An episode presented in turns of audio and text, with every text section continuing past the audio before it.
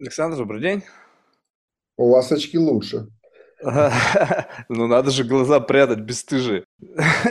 Сначала у меня был какой-то момент времени, когда я, ну, у меня просто тоже очки, и я просто в обычных очках сидел. Но иногда я понимаю, что я выдаю свою реакцию через глаза, потому что, ну, тоже как бы люди ведь не первый раз в зуме общаются. Это же удивительно, как мы с момента появления всех подобных средств коммуникации стали больше замечать такие тонкие лицевые экспрессии, которые, возможно, они в обычной жизни, как бы в силу дополнительной информации, они как бы меньше, меньше фокуса, потому что здесь ты как бы погружаешься в такой туннель, и единственное, что ты видишь, это вот, ну, в большей степени лицо человека, его глаза, его какую-то такую едва уловимую мимику. А если ты, ну, сколько уж, я не знаю, сколько я, по-моему, с 2000, может быть, ну, я не помню какого, то ли, то ли, ну, десятого, может быть, то ли двенадцатого, вот плотно вот сижу на скайпе тогда еще, и сейчас я какое ощущение, что я уже как будто бы что-то вижу, хотя на самом деле я заблуждаться могу в этом.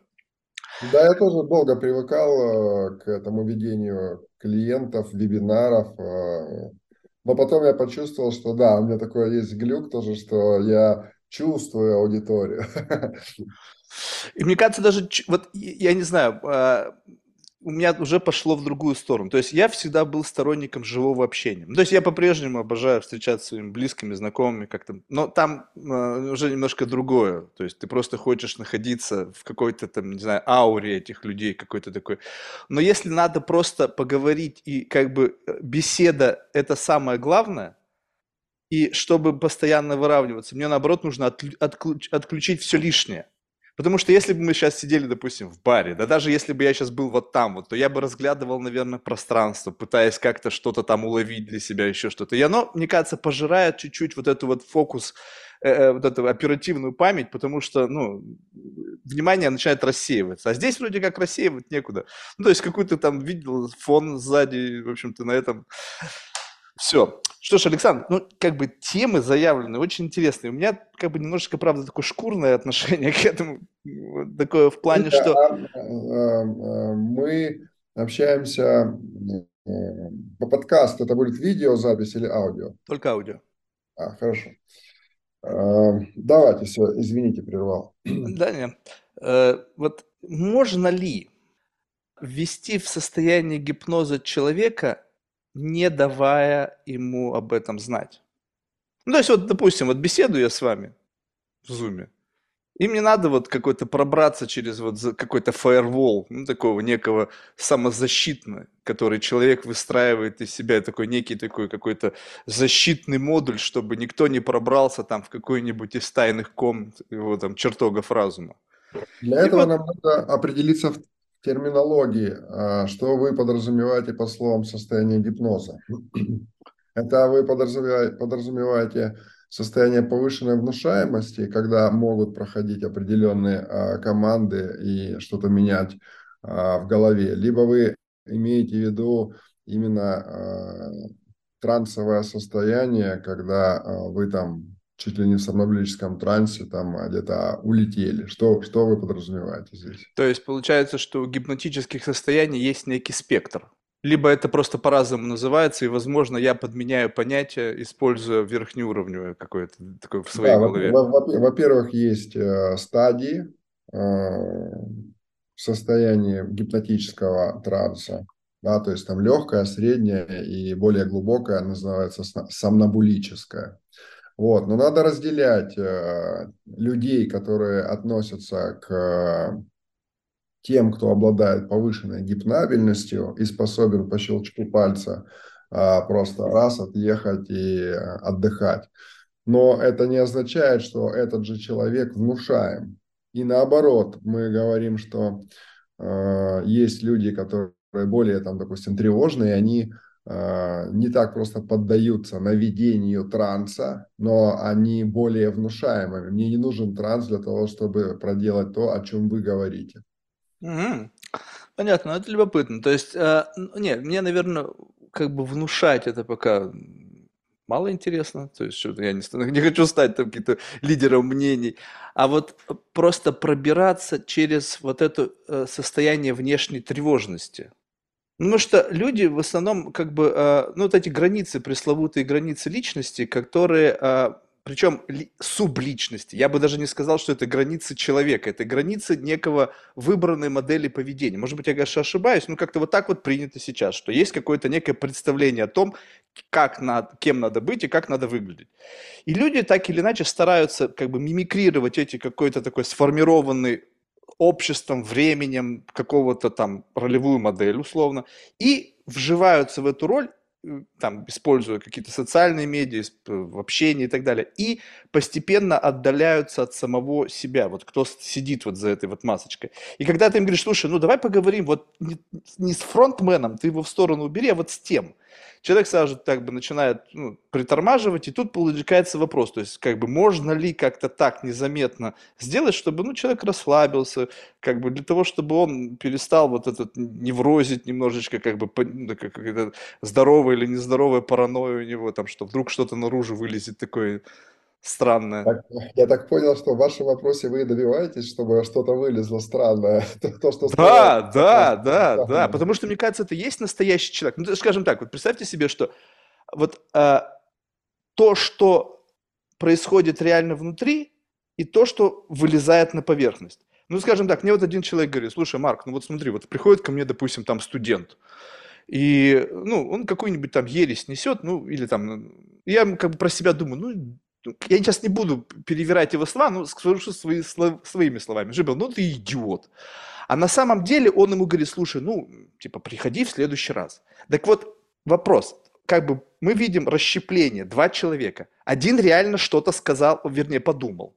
То есть вот он, вот оно реально его состояние. И потом он в силу того, что он преподаватель, есть определенная преподавательская этика, ну, там, воспитание и так далее, определенные нормы поведения, он берет и докручивает месседж до вот этого состояния, как бы, когда ну, выдерживает статус-кво преподавателя, там, профессора там, и так далее.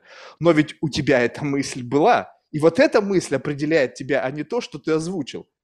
И получается так, что мы же общаемся с людьми, которые озвучивают какие-то виды измененные мысли, которые происходят внутри. И никогда почти мы не разговариваем с теми самыми, как бы, ну, или там, какой-то версии, более близкой к какому-то там центру.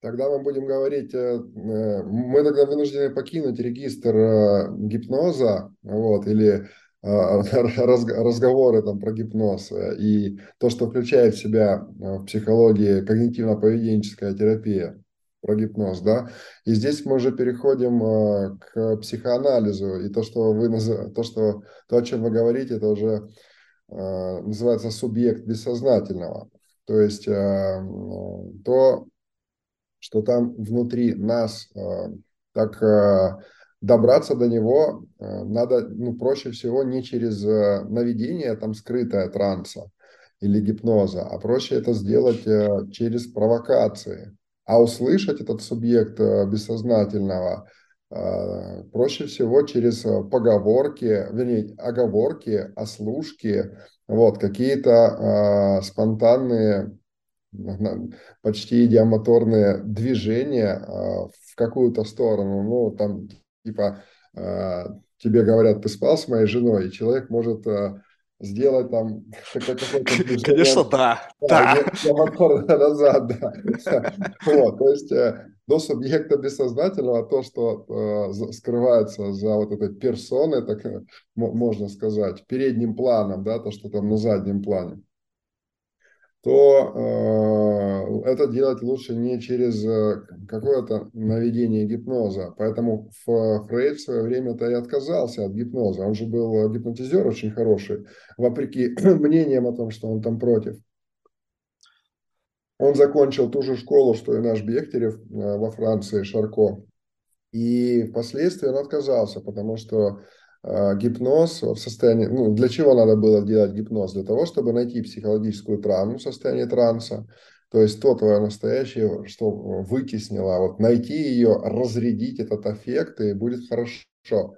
Но в конечном счете э, Фрейд пришел к выводу, что э, человек даже, даже гипнабельный, даже в состоянии глубокого а, сомнобулического транса, ну, как все там представляют, да, вот, он э, может тебе выдать э, вымышленную травму, он тебе туда, ну, он не пойдет.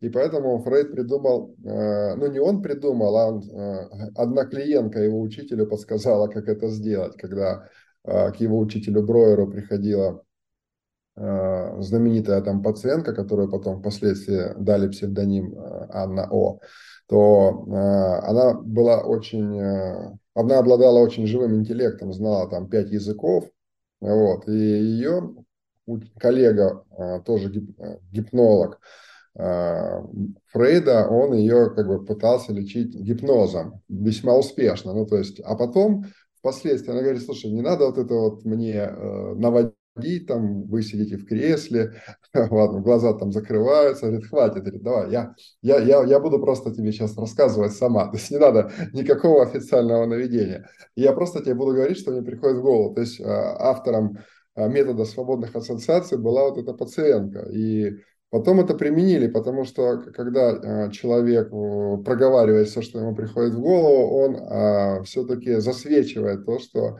как раз-таки мы обсуждаем. И вот это любопытно. Я. То есть для того, чтобы добраться, до, ну, отвечая на ваш вопрос кратко, чтобы добраться э, до истинного в кавычках я, потому что там тоже все меняется. Сегодня передний план на передний план, а завтра они поменялись, и все, что было передним, стало на заднем. И наоборот, при определенных шоковых ситуациях у нас вот эта картина, она может а, резко помениться, измениться. И поэтому добраться до сути человека, которая на настоящий момент является суть, вот, а, проще не гипнозом, а проще провокациями. Не, ну провокация, это я уже, мне кажется, освоил. Я еще тот провокатор. У меня вопрос другом, что вот э, как бы когда речь зашла о гипнозе, то есть вопрос это смещение фокуса внимания. Вот, то есть как будто бы, э, как, ну, вот эти все, может быть, может быть, сейчас я буду говорить ерунду, поэтому что меня поправляйте. Значит, э, когда вот за счет введения в это состояние начинает смещать фокус э, твоего внимания к внешнего к внутреннему, то есть как будто бы начинает вести твое внимание вглубь твоего какого-то сознания. Так вот, а, одно дело, когда это говорится так вот, ну, типа, вы там в кресле, там веки, ну, вот этот стандартный bullshit. Это как бы, ну, очевидно и неинтересно. Если вот используя все многообразие языка, возможных там метафор, всего остального, постепенно как бы смещать фокус внимания человека с внешнего вот этого какого-то состояния во внутреннее. То есть уже получается так, что э, как бы привнести его фокус внимания за границы вот этого фаервола незаметно. Да, это называется э, эриксоновский гипноз. А, Эриксон, ну, я не знаю, о чем я говорю.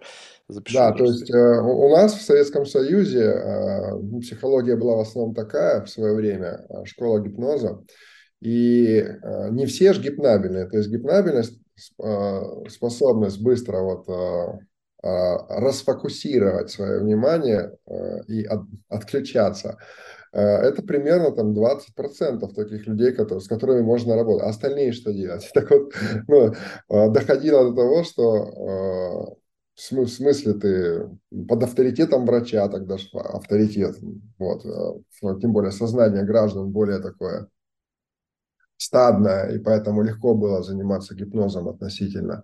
И авторитет авторитет должен быть обязательно э, специалиста, тогда внушаемость повышается. И э, как раз-таки внушаемость к гипнабельности повышается. То есть э, одни команды говорят, для того, ну, направлены на то, чтобы, ну, внушение имею для того, чтобы что-то поменять в голове, а другие команды как раз-таки для того, чтобы расфокусировать это внимание или направить его, как вы говорите, внутрь себя. Да? То есть есть команда там, допустим, а, тебе а, перестает хотеться есть. А, это, допустим, прямое внушение. Можно сделать косвенное внушение. Наверное, завтра ты проснешься и что-то будет говорить о том, что жрать тебе не хочется. Но если мы говорим про Да, вот, или это, это косвенное внушение. Также есть внушение на то, чтобы сместить этот фокус, то есть расслабить человека. И ты можешь дать прямую команду, например, ваши веки сейчас закроются, и когда я скажу, назову цифру 3, ты глубоко заснешь и будешь слышать только мой голос. Вот. Но это работает на 20% в лучшем случае. А с остальными что делать? А с остальными ты делаешь, что часики тикают, где-то мы их э, слышим. А, наверное, я не знаю, вы выспались сегодня или нет? Э, как вообще, спать не хочется случайно? То есть через вопрос я как бы задаю команду спать хочется случайно. Ну, так, удивительно просто, как вот, э, ну, то есть вот тут же, мне кажется, начинается уже такая филигранность. Когда я слышу нестандартный поворот в беседе, ну, скажем так, что есть какая-то логика беседы, да, и да. то, что туда вплетается, и я чувствую, что это выбивается из контекста. Я понимаю, ага, откуда взялась вот эта вот, вот эта вставка. Ну, то есть это, я, если так это все визуализировать, почему-то, я не знаю, у меня такая визуализация приходит, хотя я вообще далек от этого. Но вот э, когда или музыканты, они создают какую-то музыкальную композицию, и бежит вот эта вот штучка, и там разные сэмплы, какие-то вот музыкальные спецэффекты вдруг появляются. И вот, скажем так, была беседа, то есть как-то ты так э, концентрируешь внимание на контексте, о чем идет речь, приблизительно улавливая, как бы откуда идет мысль. И тут бам, какой-то вдруг сон, вдруг, чего ты вдруг про сон со мной заговорил? У меня сразу же как бы наоборот какая-то система, то есть что-то приплели сюда, зачем это вообще нужно? Вот, но а, и, если а, говорить о том, что чисто теоретически это может работать, если грамотно как бы какими-то ассоциациями уводить внимание, то как изначально, вот в самом начале пути, выбрать правильный инструментарий, как определить а, гипнабельность человека по каким-то таким тестовым, не знаю, там, тыканиям его там тыкнуть пару раз там или 10 раз, чтобы понять, насколько он вообще подходит к этой технике в принципе. Может быть, он как бы не, не жизнеспособный. Я, я подчеркиваю еще раз к тому, что вы все-таки сейчас говорите о внушаемости, а не о гипнабельности. Да? Да, если говорить про гипнабельность, очень просто. Вот э, как определить, насколько там человек гипнабелен. То есть, э, э, например, вот вы, э, если в транспорте, как себя ведете? Спите там хорошо, быстро отключаетесь? В транспорте? В транспорте не ездил, блин, со школы. Ну... Самолеты, не летали в самолетах? Ну, сам, ну, я не, мне, для меня смена медиума не определяет вообще ничего. Нет, а, я говорю, вот есть люди, а, я им завидую. То есть они, а, как только вот садятся там в кресло самолета или в машине на пассажирском сиденье, и отключаются. Вот, а, то есть а, вот, вот самый обычный тест на гипнабельность. То есть человек, который при любой а, какой-то ситуации, где можно отключить мозги и перейти в состояние автоматического а, автоматического ведения ситуации, он а, гипнабельный по определению но при этом он может быть невнушаемый. То есть, когда ты попытаешься в этом состоянии ему что-то продвинуть, у него так называемый страж, это некий очаг а, а, в головном мозге, который никогда все равно не засыпает, он а, скажет, подождите, вы о чем? Или когда тебе в этом состоянии скажут, выходи в окно, ну, то есть раз, психика оживляется. То есть гипнабельность и внушаемость – разные вещи. Пока мы с вами говорим и ваши вопросы, они о внушаемости, они не о гипнабельности. Вот гипнабельность, давайте так, сейчас, сейчас так. Гипнабельность – это или склонность, или возможность быстро переключаться а, в состояние а, такого автоматического поведения или вот мышления, да, то есть там даже если ты едешь за рулем, ты можешь ехать иногда в транснике, потому что ты выполняешь автоматически, там, ты э, педали там нажимаешь, что-то делаешь, разговариваешь, другую мысль включаешь. Это все состояние, по сути дела, транса или э, в каком-то смысле гипноза. Но его можно углублять. То есть э, ты себе там, допустим, что-то поставил, да, выполнять автоматически. Это зачем нужно это состояние транса?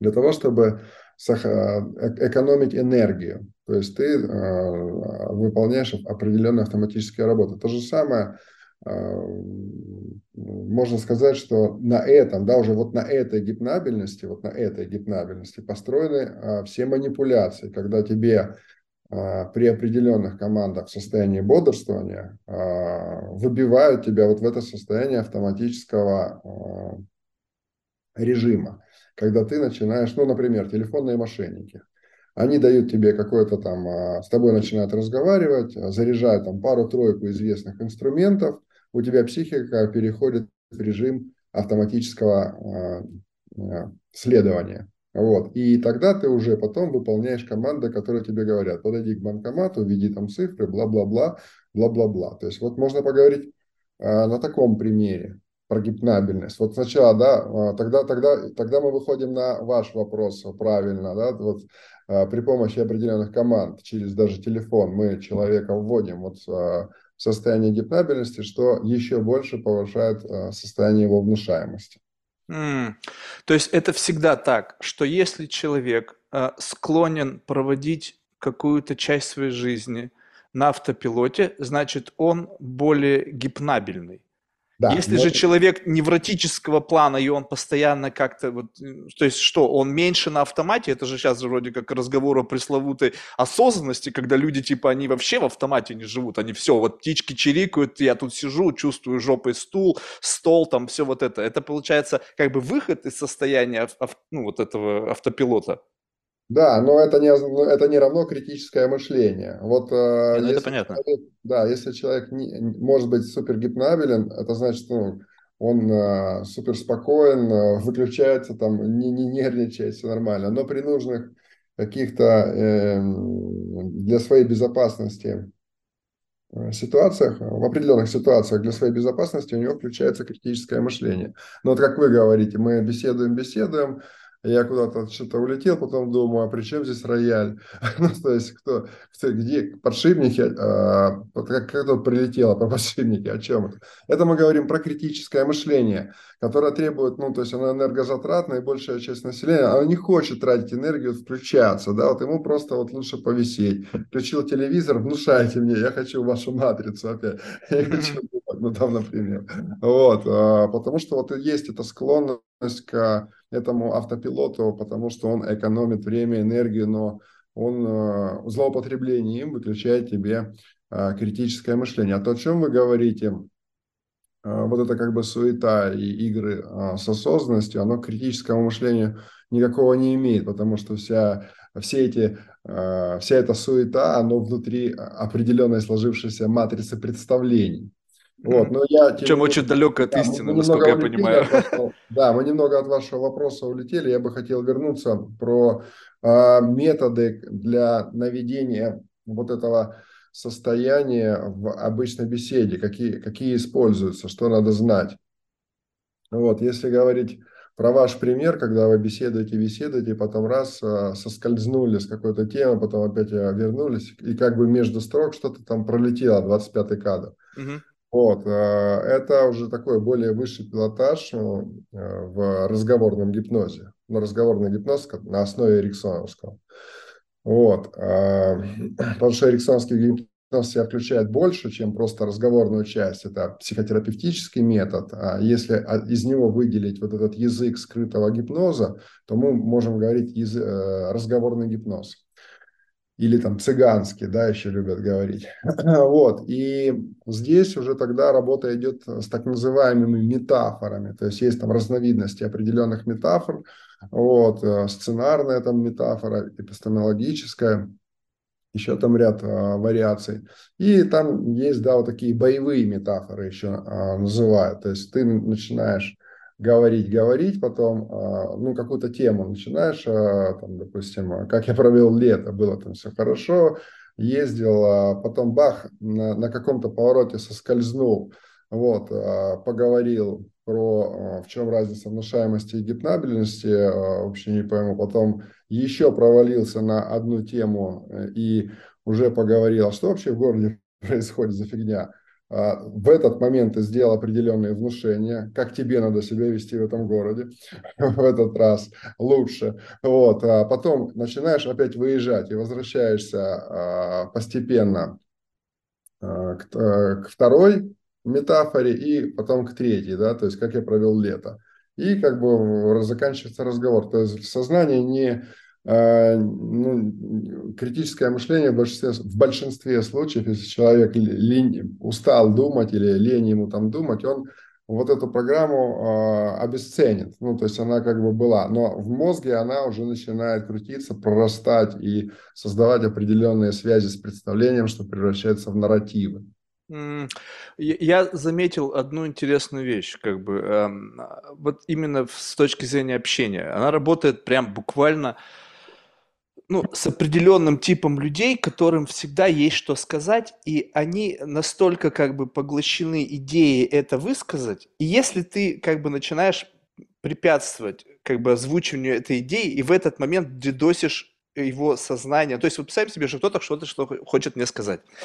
И я не даю ему просто это сказать, и получается, что человек, он не слушает меня, держит в голове эту мысль, чтобы не забыть. Я говорю, говорю, этаж ниже, вправо, влево, как бы вообще превращается все в шум.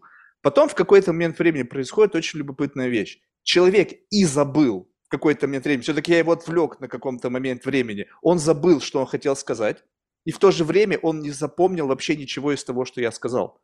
И в этот момент ты как бы задаешь какой-то вопрос, который как бы как э, финальная точка вот этого когнитивного моста лендится, и человек, он как бы растерян. Он и не помнит, что он хотел сказать, и не знает, что ему сказать в качестве комментария насчет того, что я только что выдавал, вот это вот витиевато. И вот это получает такое некое обрушение. Бум! И как бы человек такой, да. Ну или какой-то там стандартный набор вот этих вот высказываний.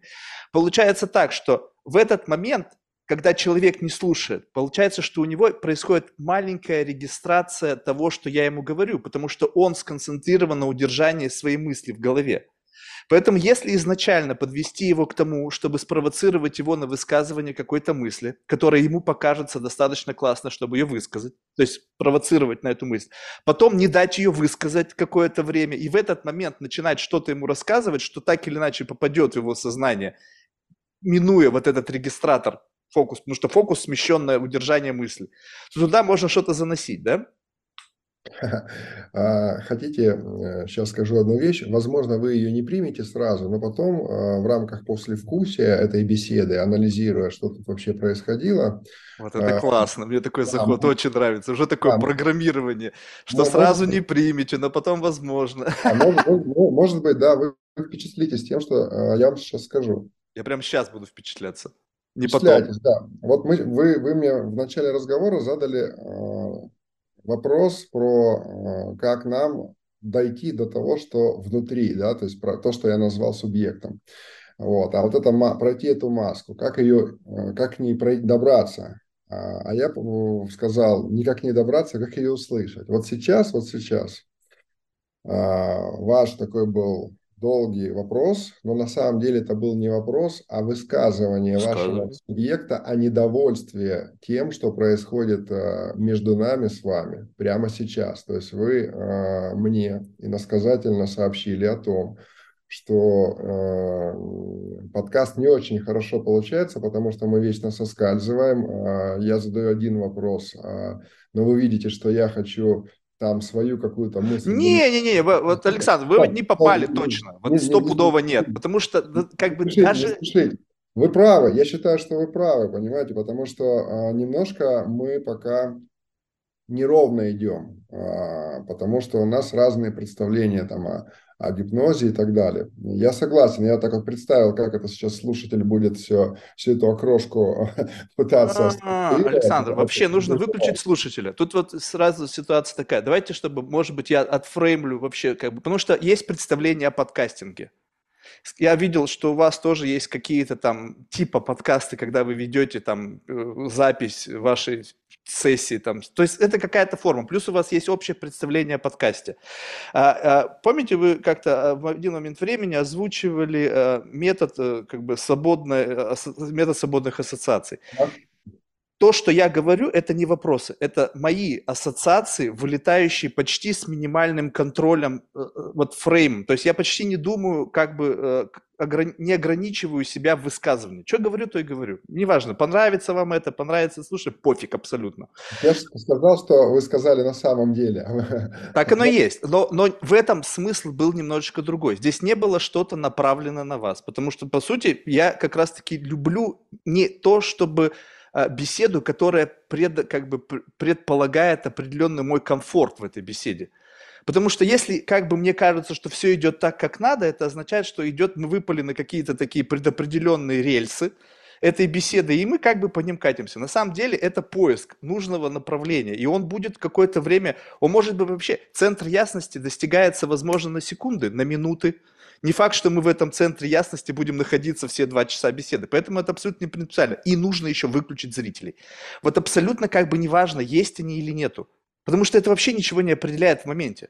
Ну, конечно, мы сейчас будем говорить, говорить о чем-то, думая о том, что нас будет кто-то слушать. Да пофиг совершенно. Как это отфреймливает? Вот, допустим, так вот. Ваши публичные выступления, когда вы высказываетесь что-то там в отношении там, тем, тех или иных там вопросов, связанных там с психологией, какими-то изучением каких-то практик, и вы предполагаете или знаете наверняка, что вас кто-то слушает, насколько вот этот вот факт определяет и, возможно, сужает вот как бы месседж, вот в рамках вот этого метода свободных ассоциаций, вы начинаете как бы накладывать фильтр «меня слушают», и вот тут происходит какое-то изменение. А ведь по факту ну, это не должно быть в этот момент Нет, это, я, это я предположил, что э, думает об этом ваш субъект. Но я э, с вашей позиции, с позиции вашего сознания персоны э, не прав, и, в принципе, меня это устраивает, так даже лучше. Этот вопрос любопытно, что, опять же, э, понятие прав, не прав, его тоже нужно выключать. Какая разница?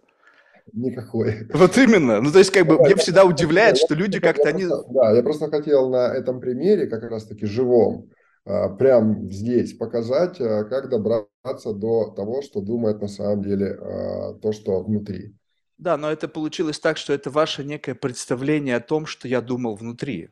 Нет, это техническое, это называется просто уже не в, психо, не в рамках когнитивно-поведенческой там, психологии, а в рамках психоаналитической, опять же, это, эта техника называется перенос. То есть, когда э, иносказа... или в, и это есть тоже в, как бы, а, в дискуссии гипноза, это называется принцип изоморфизма, да, когда вы начинаете говорить о собеседником о ком-то, и вдруг там на что-то там съезжаете или эмоцию какую-то включаете, то на самом деле срабатывает тоже принцип изоморфизма, что в этой метафоре надо найти того, к кому обращается, к кому идет э, этот поток мысли или задается вопрос, то есть вот в этом во всем.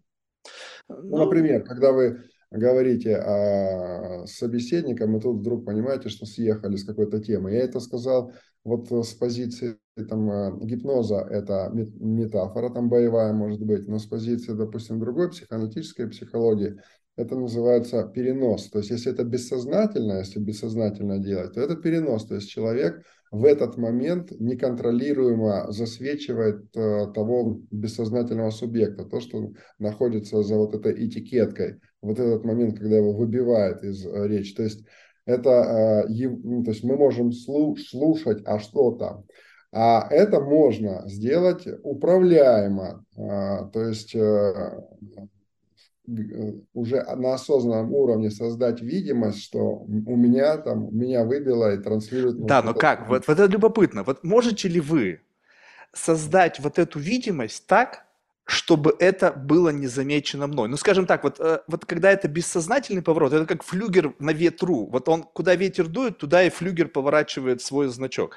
Когда же, скажем так, вы в рамках какой-то своей практики пытаетесь создать иллюзию того, что как бы вас бессознательно куда-то вывел, это начинается форма некой игры.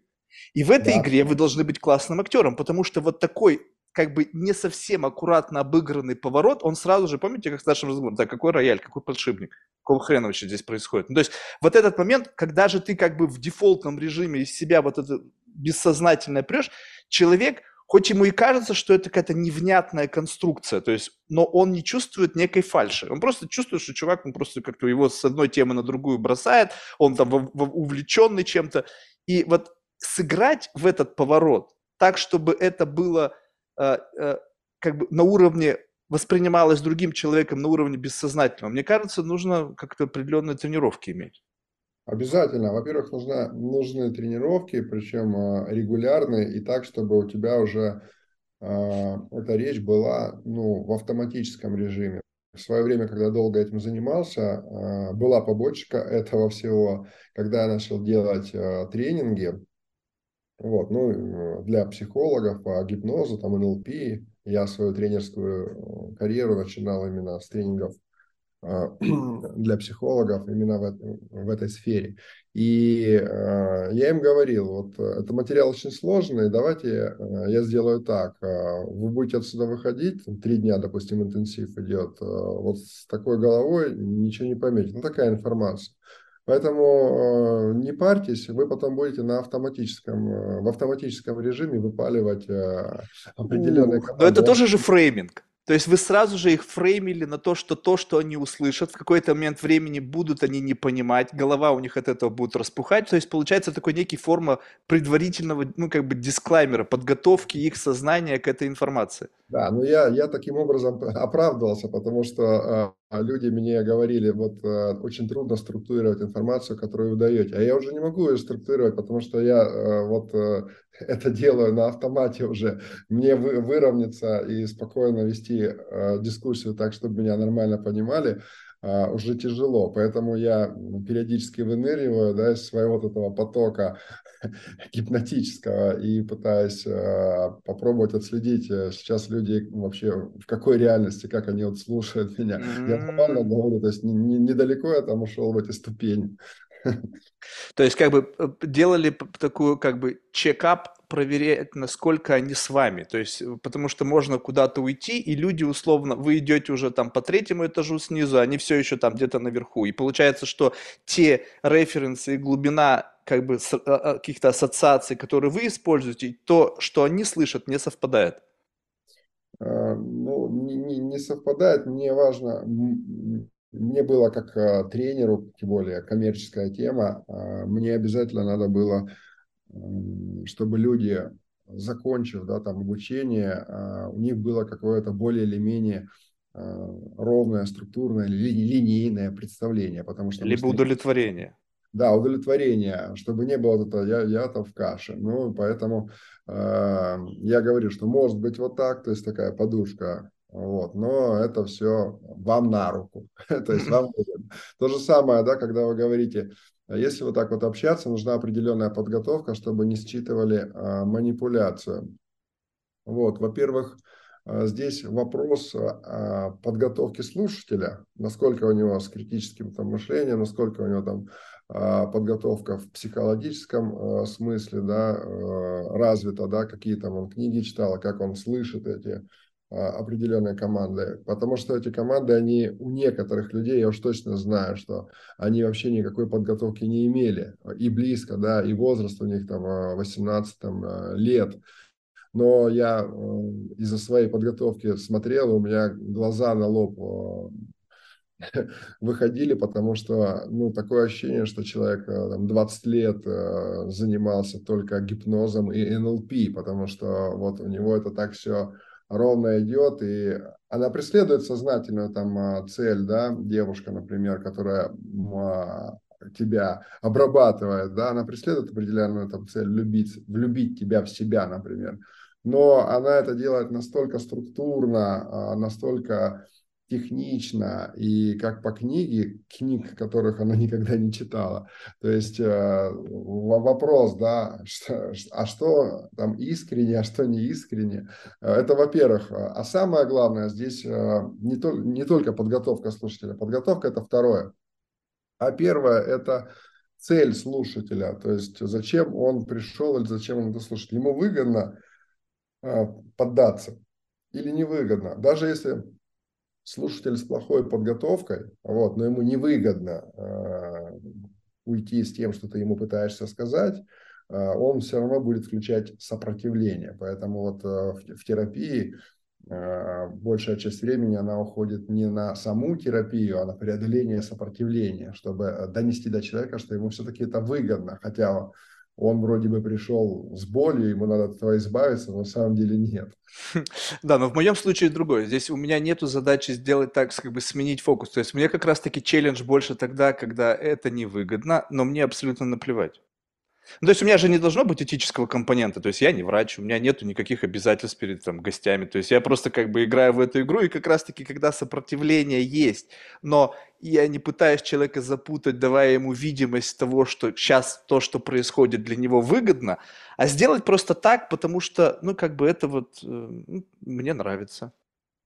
И абсолютно это не скрывать. Ну, то есть, как бы в этом же, как бы, понятно, что это выглядит со стороны не очень симпатично, но, как бы, когда а, вот, а, ч, как бы, сеанс терапии, там как будто бы выдан кредит доверия. Ну, то есть, понятно, что постепенно он выдает, но изначально ты пришел к человеку, то есть ты уже пришел, и у тебя есть какая-то явно какой-то есть запрос. А, а тебе, а, а, а тебе посоветовали, потому что помог. Да, да, да, да, да. То есть ты приходишь уже как бы, и плюс еще ты даешь свое согласие, то, что мы сейчас будем беседовать, я буду изливать тебе душу. Это получается, я не сказал, чтобы, что это проще, но когда приходит человек на подкаст, он явно вообще не пришел на сеанс психотерапии, и он явно не пришел выдавать свои секреты, и он, яв... и он хочет еще показать себя с лучшей стороны, потому что чисто теоретически кто-то это будет слушать. И вот в этот самый момент, когда человек пришел за одним, а ты уже здесь настолько находишься в состоянии какого-то, ну, такой девиации мощной, я уже чувствую, что это уже 800, и если там это будет 2000 подкастов, я уже не знаю, у меня уже паранойя начнется, то у тебя уже другие приколы, у тебя другой уровень гедонизма. Ну, то есть, как бы, когда первый раз кто-то пришел в мишленовский ресторан, он восхищается эм, эмбиансом, едой, там, как это все обслуживать. Когда ты там каждый, блядь, день, для тебя это как греча с котлетой. Но ну, это, это, ну, это ваша площадка, у вас власть. Нет, я бы не сказал, потому что в этот момент я говорю, слушай, ты можешь делать то же самое. Здесь нету как бы такой, как бы power dynamics, что я тут как-то главный. Абсолютно. Если ты чувствуешь, что я что-то делаю, что выходит за пределы твоего представления, у тебя полное право делать пушбэк. Есть э, один знамен... ну, как бы медийный психолог э, из, из серии там, популярной психологии в отношениях.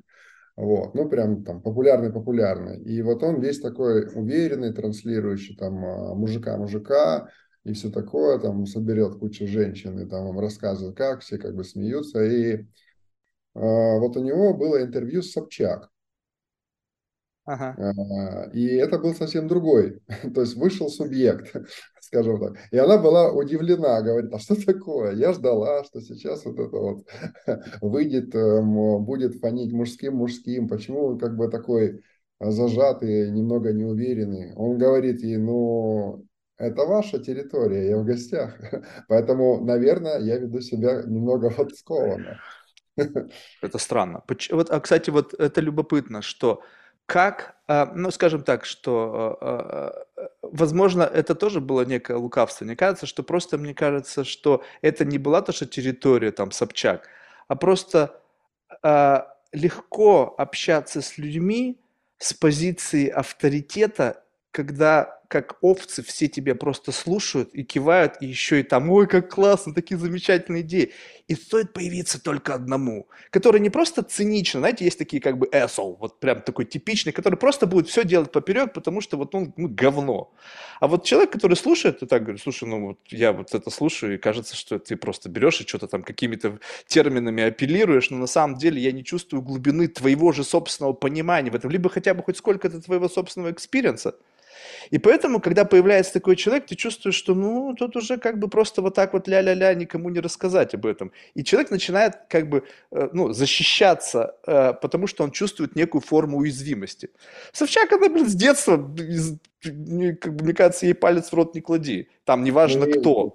Ей можно с детства. Ну вот, то есть она как бы не особо не парится. И поэтому вот эта сила, то есть условно вот эта внутренняя как бы внутренняя сила человека, причем как бы это, это не, не то, чтобы это какие-то яйца, там, тестостерон или там эстроген, это просто какая-то а, способность человека, не боясь Э, высказывать свои мысли, даже если они причинят боль или дискомфорт другому человеку.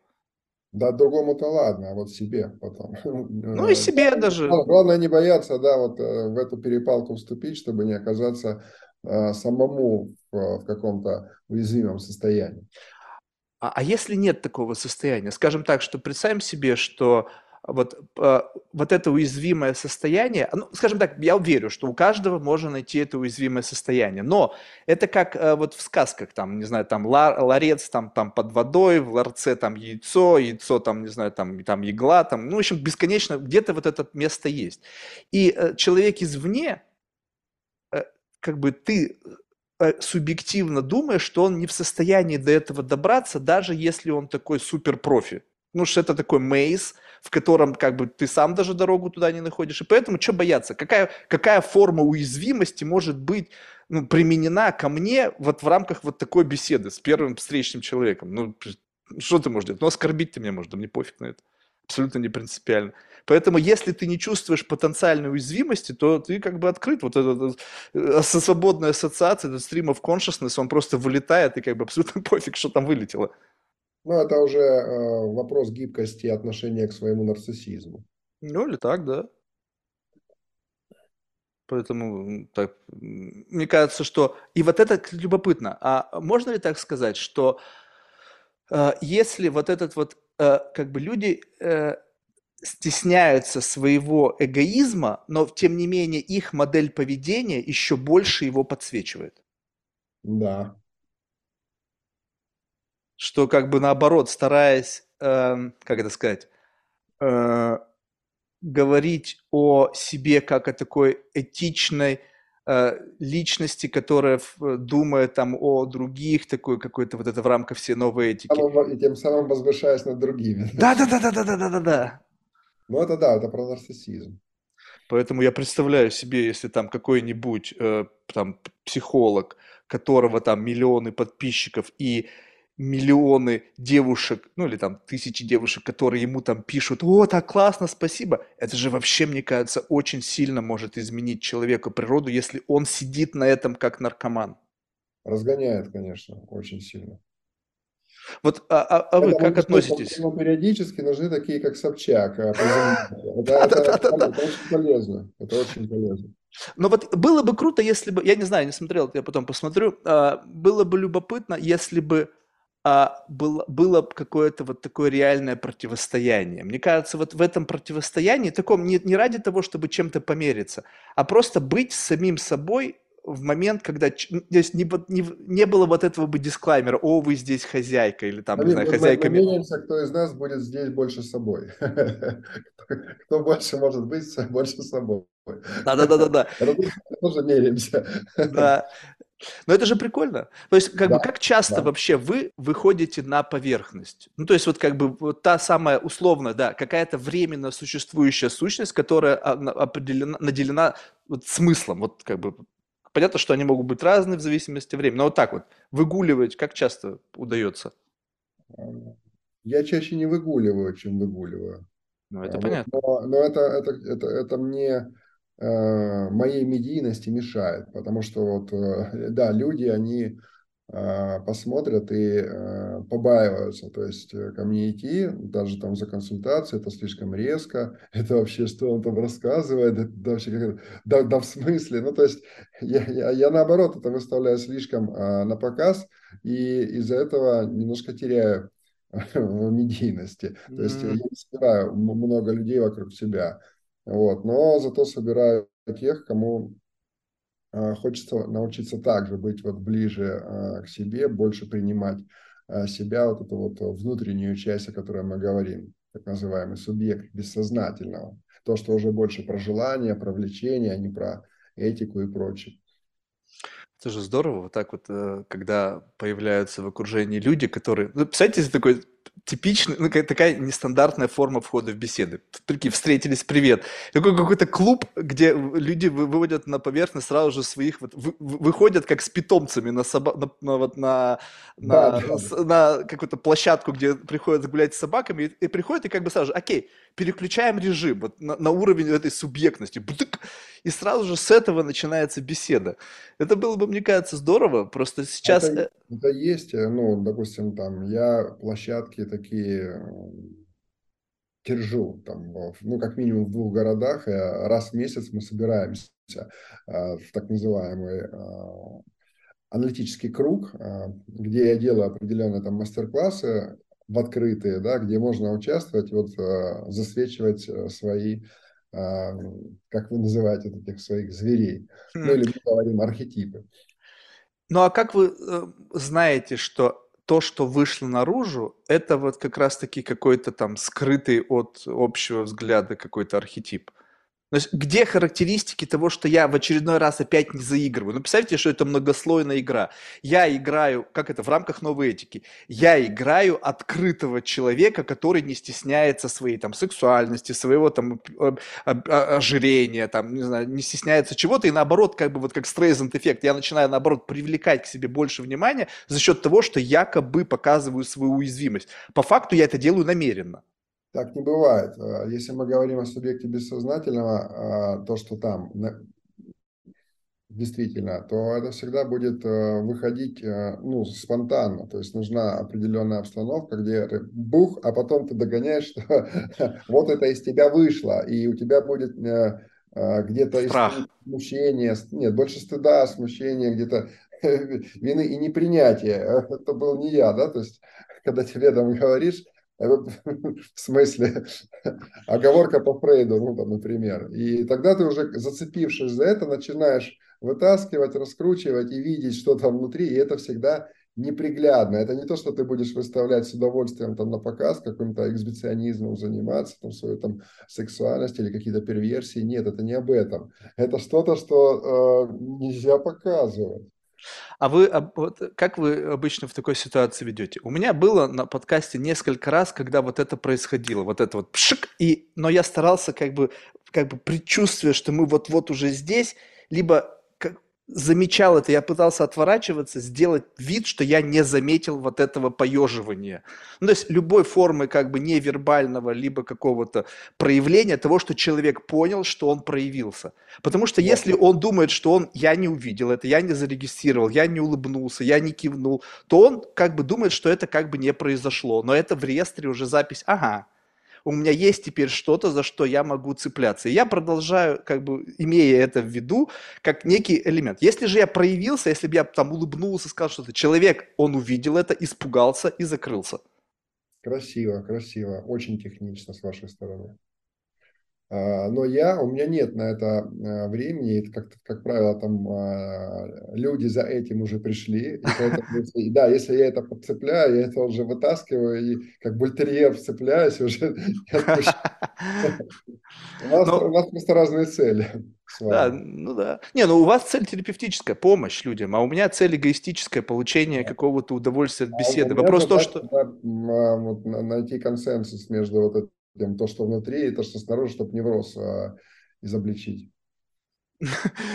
А, ну вот, кстати, тоже любопытно. А вот э, для того, э, я просто смотрю, как у меня обычно складывается беседа.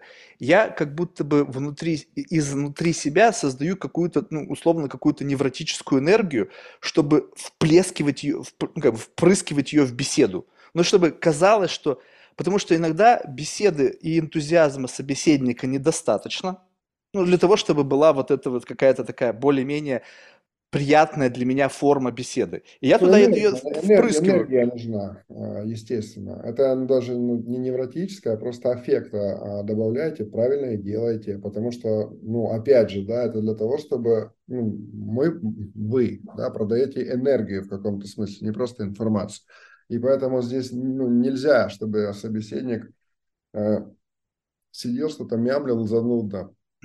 Ну, потому что это никто не будет слушать. И, а, не, я об этом что... не думаю. Вот опять, э, слово «продавал» не, вам нужно уже, учитывать. Вам уже, вам, уже, вам уже не надо об этом думать. Это уже 2000 там какой там подкаст, и поэтому у вас это уже на автомате. Вы в трансе это ведете и на автоматическом режиме чувствуете, когда падает энергия а, беседы. Вы туда ее добавляете.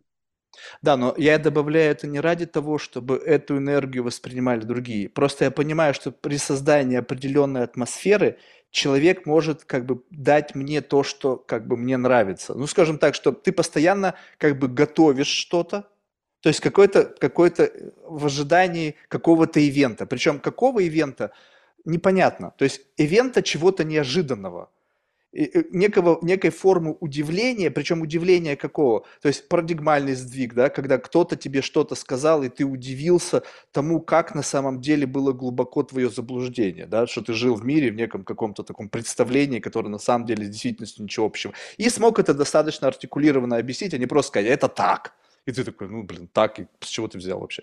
Либо же, когда ты видишь настолько большое различие между внешним аватаром и что скрыто, когда ты понимаешь, что вот этот вот момент, ну, какой-то вот, когда вот эта масочка, фейс-маск пошатнулась, и там выглянул кто-то другой, и ты понимаешь, вау, то есть гэп между тем, как ты о себе заявляешь и кем мне показалось ты являешься, очень большой.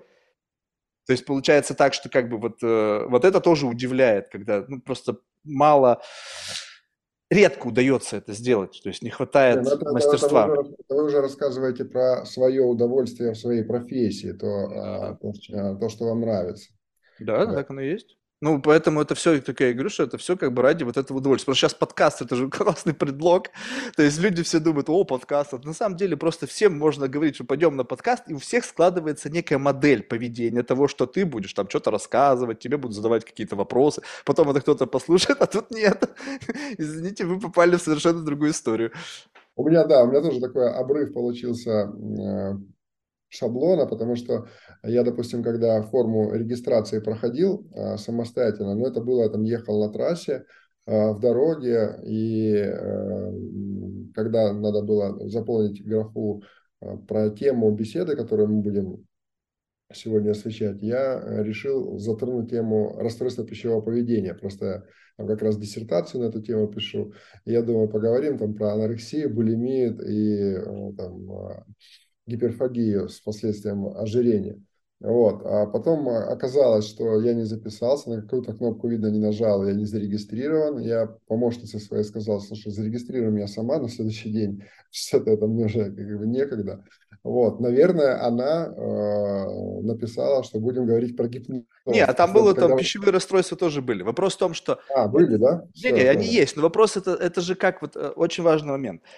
Вы же сами сказали, что если это свободная ассоциация, тема – это как бы я ее беру, и почему эта тема? Потому что она важна для вас, потому что вы написали диссертацию, у вас есть там какой-то гигантский тезаурус, потому что в рамках подготовки к этому образовалось какое-то такое облако знаний, и это облако знаний, поделившись с людьми, которые, возможно, это услышат, покажет некий уровень экспертности, который может вернуться вам в качестве дивидендов в виде там больше клиентов, которые с этой проблематикой придут.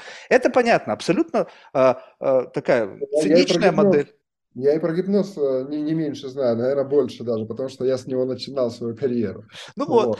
Но, но беседа, она как сама двигается, она не зависит от тематик. То есть есть какие-то триггерные точки входа. Гипноз почему интересен? Потому что э, мне кажется, что э, можно как-то вплести, научиться чему-то, что позволит просто человека немножечко расслаблять. Потому что у меня нет задачи человека как бы обидеть, оскорбить, унизить. Это лишь только твое видение того, что тебе кажется, что я там тебя троллю или еще что-то. На самом деле нет.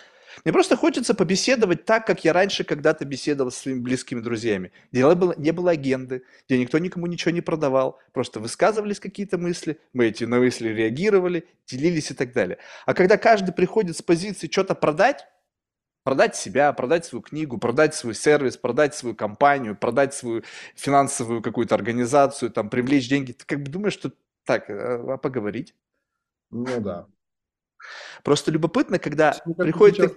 Лучшие продажи как раз-таки строятся вот на, на том, когда нет э, этого давления, что э, человек хочет что-то продать. Вот действительно в такой форме, когда идет размышление, ты понимаешь, что в принципе у тебя все хорошо. Ну, будут там продажи, Э, дополнительные, ладно, отлично. Если их не будет, то тебе вообще не холодно, не жарко, поэтому кайф об этом просто поговорить, э, потому что это то, чем ты занимаешься, и э, отзывается, когда людей это интересует. Но интересует вот именно, мне кажется, что даже несмотря на то, что большинство людей там рождаются, живут, умирают, не приходя в сознание, как-то в нас инкорпорировано ну, вот на каком-то таком внутреннем, как бы, не знаю, на каком-то внутреннем механизме чувство искренности.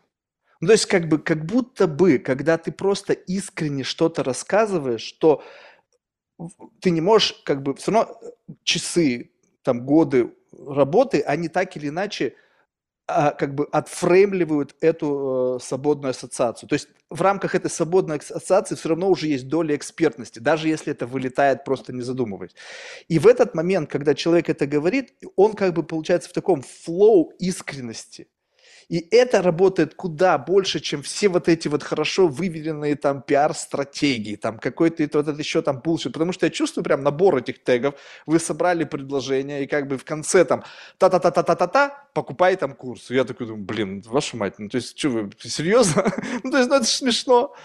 И как бы это очевидно. А когда вот так не очевидно, ты как бы больше я себе, может быть, чуть-чуть там уязвимости стравил. Люди, блин, ну он человек, который там тонко чувствует, значит, к нему можно прийти. Стравил. Что вот э, больше всего э, нравится вам в этой профессии? Вот так вот эгоистично нравится. Э, эгоистично нравится Раньше, раньше нравилось то, что я вот как э, сижу, какой-то там э, целитель, вот, ран, раньше там э, я тоже обращался, там ходил, знаете, с этими там к бабушкам там разным, да, я вот смотрю, толпа как людей, э, очереди стоит, и я такой думаю, а вот она там лечит людей, вот, а сама целый день из дома не выходит, то есть, а жизнь проходит мимо, то есть она живет чужими жизнями, но все равно мне это нравилось, мне это восхищало. А потом я отследил, что я сижу тоже, у меня по 8 человек в день. А, я круто себя чувствую, потому что это соответствует моему профессиональному фантазму, который сформировался тогда, в те времена. Вот, но я такой думаю, что-то что не так, что мне здесь еще может быть интересно. Вот, и когда я уже занялся э, психоанализом, вот, то там есть вот такие параметры – инструменты э, считывания между строк, то, о, о чем я в том числе и сегодня сказал. Вот. Но там еще, кроме того, что ты можешь понять в беседе, где здесь про тебя и про то, что происходит между нами, там есть еще определенная магия, э, так называемый контрперенос, когда клиент засвечивает тебе своим запросом твою проблему, но попробуй набраться смелости и до нее а, дойти. И вот тебя а, периодически так а, к колбасе, да, либо контрперенос а, в виде запроса клиента идет как предупреждение об определенной опасности, либо он тебе говорит, что ты на правильном пути, а, у тебя впереди там рост и так далее. И вот эта вот магия, а сейчас больше всего меня это впечатляет. Ну, плюс а, я в этом. У меня в прошлом году стартовало э, обучение для психологов. Вот. Многие люди, наблюдая там, за моими открытыми сеансами, хотят научиться работать так же, и я открыл школу, вот, годовое обучение, и сейчас вот как бы я в этом, я сейчас больше как наставничеством наслаждаюсь. Откуда такой какой-то дикий спрос на э, психологию? Ну, то есть, э, потому что мне почему-то кажется, что э, как бы точка входа не очень легкая. Ну, то есть вот когда разговариваешь там с психологами, которые 60 лет посвятили этому, там они рассказывают свои истории, как они работали там с аспирантами, там в псих, психдиспансерах, там с психами, там с людьми, там, которые там в медицинском спектре находятся, потом там тысячи часов там персональной супервизии, там бесконечное там написание статей, в общем, научная работа. Ты смотришь, какая-нибудь телочка в Инстаграм сиськи вывалила, я психолог приходите ко мне, я научу вас, там, не знаю, э, кошмарить мужиков, либо там, наоборот, их соблазнять, и там другие девушки смотрят на нее, они думают, блин, ну посмотрите, какая она, наверное, она нас чему-то научит. Приходят туда. Потом есть другие, которые там еще каким-то образом помогают, там, не знаю, завысить самооценку, там, занизить какие-то там тревоги, еще что-то. И как бы вот это такой как бы некий бум на это, но такое ощущение, что как бы почему-то люди решили, что это очень просто. То есть вот как бы вот как? Я, я, мое мнение об уме. А, во-первых, я считаю, что это, как, когда такой бум на психологию, а у нас половина большая, к сожалению, психология, она а, с эзотерикой помешана, вот, а, никуда ты от этого не денешься, и это более популярно. Так вот, когда повышается спрос на все вот это, то это говорит о плохом состоянии государства. То есть, когда э, плохо, э, идет вот э, уклон в магическое мышление. Потому что людям нечем больше э, заняться, как-то себя там проявить, э, кем-то стать, э, и люди ищут что-то более доступное, где, где бы они могли реализоваться. То есть нет возможности, не модно реализовываться, там, например, ученым, потому что там копейки платят, не, не модно быть там, человеком, который работает на производстве. Вот, модно в эру нарциссизма да, показывать, идут нарративы, что вот если у тебя есть определенная публичность, значит ты а где ты эту публичность возьмешь? На, а, где-то на производстве или там какой-то бизнес свой будешь организовывать, где именно промышленность, что-то такое. А, вот, а, проще, то есть проще. То есть это, во-первых, увлечение всем этим, и, и бум это говорит о том, что в государстве идут какие-то не совсем здоровые процессы. Общество не туда, не туда направляет свой фокус. Э, это, во-первых. Во-вторых, Э, те девушки, о которых вы заявили, выставляющие там свои прекрасы на показ, вот, э, это просто, мне кажется, правильно делают. Они на каком-то э, другом спектре своей какой-то деятельности набрали какую-то аудиторию. А Все, что можно там, в принципе, было продано. Может, ничего там, кстати, не продавалось, а просто человек а, умеет себя показывать, что за ним приятно смотреть, и он там набрал а, сотню-другую подписчиков, вот, пока другие а, спали. Вот, и собралась аудитория, это самое сложное сделать, да. Есть спрос, давай предложение. Со мной тоже так. То есть решили капитализировать аудиторию, став да, психологом. Я, я также зашел в эту профессию. Я по, по первому образованию медик, и у меня были, знаете, такие... Я работал в психиатрической больнице, вот, и у меня были э, такие подработка. Я занимался а, тем, что помогал людям выходить из алкогольного транса, а, запоя, да, посредством капельниц. Вот. И у меня набралось очень много постоянных клиентов, которых я периодически вытаскивал из этих состояний в молодые годы. А, но люди, жены их говорили, а что дальше? Их же надо кодировать. И в какой-то момент мы там делали это как-то там, не знаю, придумали или что-то. Вот. А, но потом уже и надо было с семьей работать и так далее. То есть э, возник спрос, у меня была аудитория, еще не было ни инстаграмов, ничего. И я пошел э, учиться на психолога, именно пошел на гипноз и НЛП, потому что мне надо было кодировать зависимых. То есть с этого началась моя карьера, у меня уже была аудитория, я а, то же самое делают девочки. У них есть аудитория, вот, а, можно создать продукт и им этой аудитории его продавать отличное дело, мне кажется. Не, я, я не сейчас девочек этих не осуждаю ни в коем смысле. Э, я имею в виду, что э, то, с чем мы играем, ну, скажем так, что условно это какие-то такие настройки администратора. Ну, если представить себе в рамках компьютерной метафоры, что у нас есть некий такое какое-то там базовое меню, в котором какие-то крыжики открыжены, не открыжены, где-то там яркость там добавлена, где-то убавлена. В общем, какие-то настройки. Они условно, как бы обществом, не знаю, какими-то травмами, там еще что-то, в общем, целый набор этого. И тут кто-то, кто, в принципе, еще так себе мастер, влезает в настройки администратора и там начинает что-то делать, вообще, в принципе, как бы, ну, так себе понимая вообще, о чем идет речь. Но при всем при том, что еще с такой гордыней это делается, когда у тебя там паства, у тебя все тебя любят, мужики на тебя дрочат, и как бы ты приходишь, вот ты такой, как бы, с такой некой с помпезностью, с таким пафосом начинаешь себя вести, как бы говоря, ну, какие-то вещи, которые вот, ну, вот у меня недавно была беседа, знаете, такие коучи там какие-то вот эти вот там мотивационные. Я что-то говорю, и он говорит, Марк, ты просто не готов еще к этому принять. Ты не готов. Тебе нужно как бы дать возможность его прийти. Я говорю, к чему не готов? Хуйню какую-то несешь. То есть к чему я не готов? То есть то, что ты мне что-то сказала, я это отрицаю. Как аргумент для того, чтобы как бы победить меня, ты просто говоришь, что я не созрел, я там недоразвитый, я там все обесцениваю.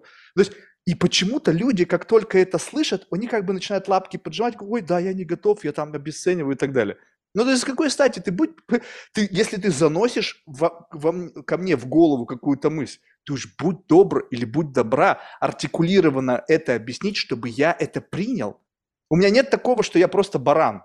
Просто я баран, но до какого-то предела, пока я не понимаю, о чем идет речь. Если же ты просто что-то там прочитал, и мне цитируешь то, что ты прочитал, как бы опираясь на это, как некие такие столпы науки, сам не понимая вообще, о чем ты говоришь, и дошли до предела твоего собственного понимания, и ты здесь остановился говоришь, ну вот так и никак иначе.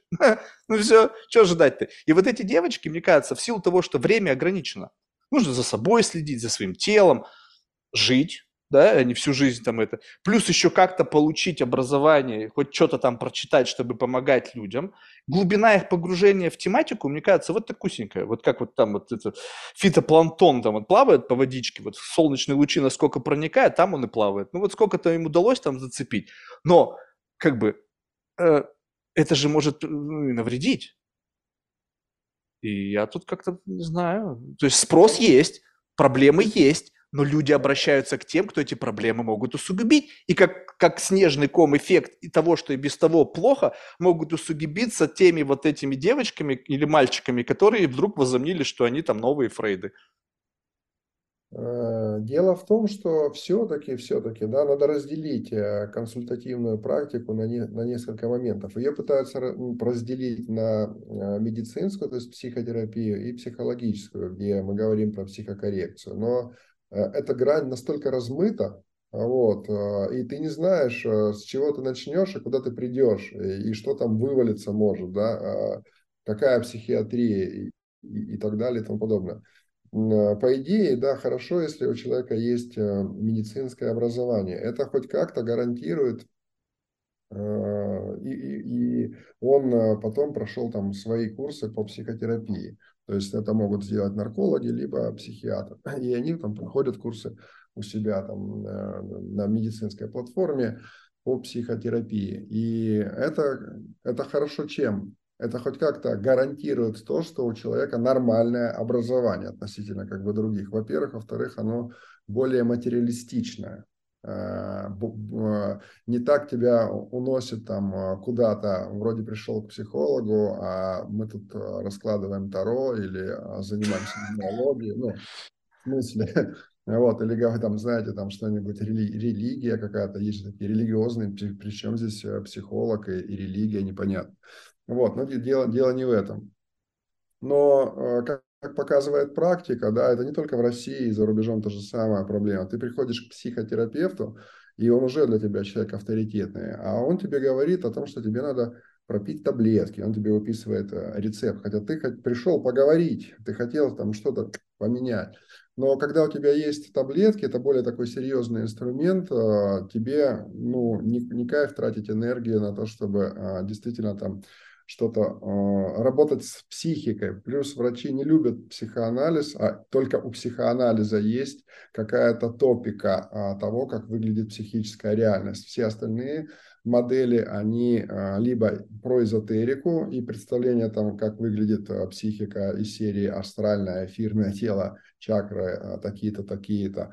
Вот. А, либо из когнитивно-поведенческой психологии, которая тоже, естественно, а, не бесполезна, но она ограничена биологической моделью. То есть она говорит про рефлекс, вот когнитивно-поведенческая гипноз – это про это. То есть ну, там нет э, души, нет про душу, нет психики, а психика есть только в психоанализе. А психоанализ это сложно, это долго, это непонятно, и плюс внутри психоанализа там много школ, которые а, между собой тоже конфликтуют, и здесь а, проблема научиться действительно. То есть ты входишь, а, ты по ним думаешь, а это вот так, начинаешь говорить, потом это просто модель, которая не соответствует тоже реальности, и надо постоянно погружаться, погружаться до бесконечности, отказываясь, как ступени ракеты, да, там, отказываясь от предыдущих своих представлений о психике, о, о том, что происходит там на сеансе, или то, что ты вообще несешь.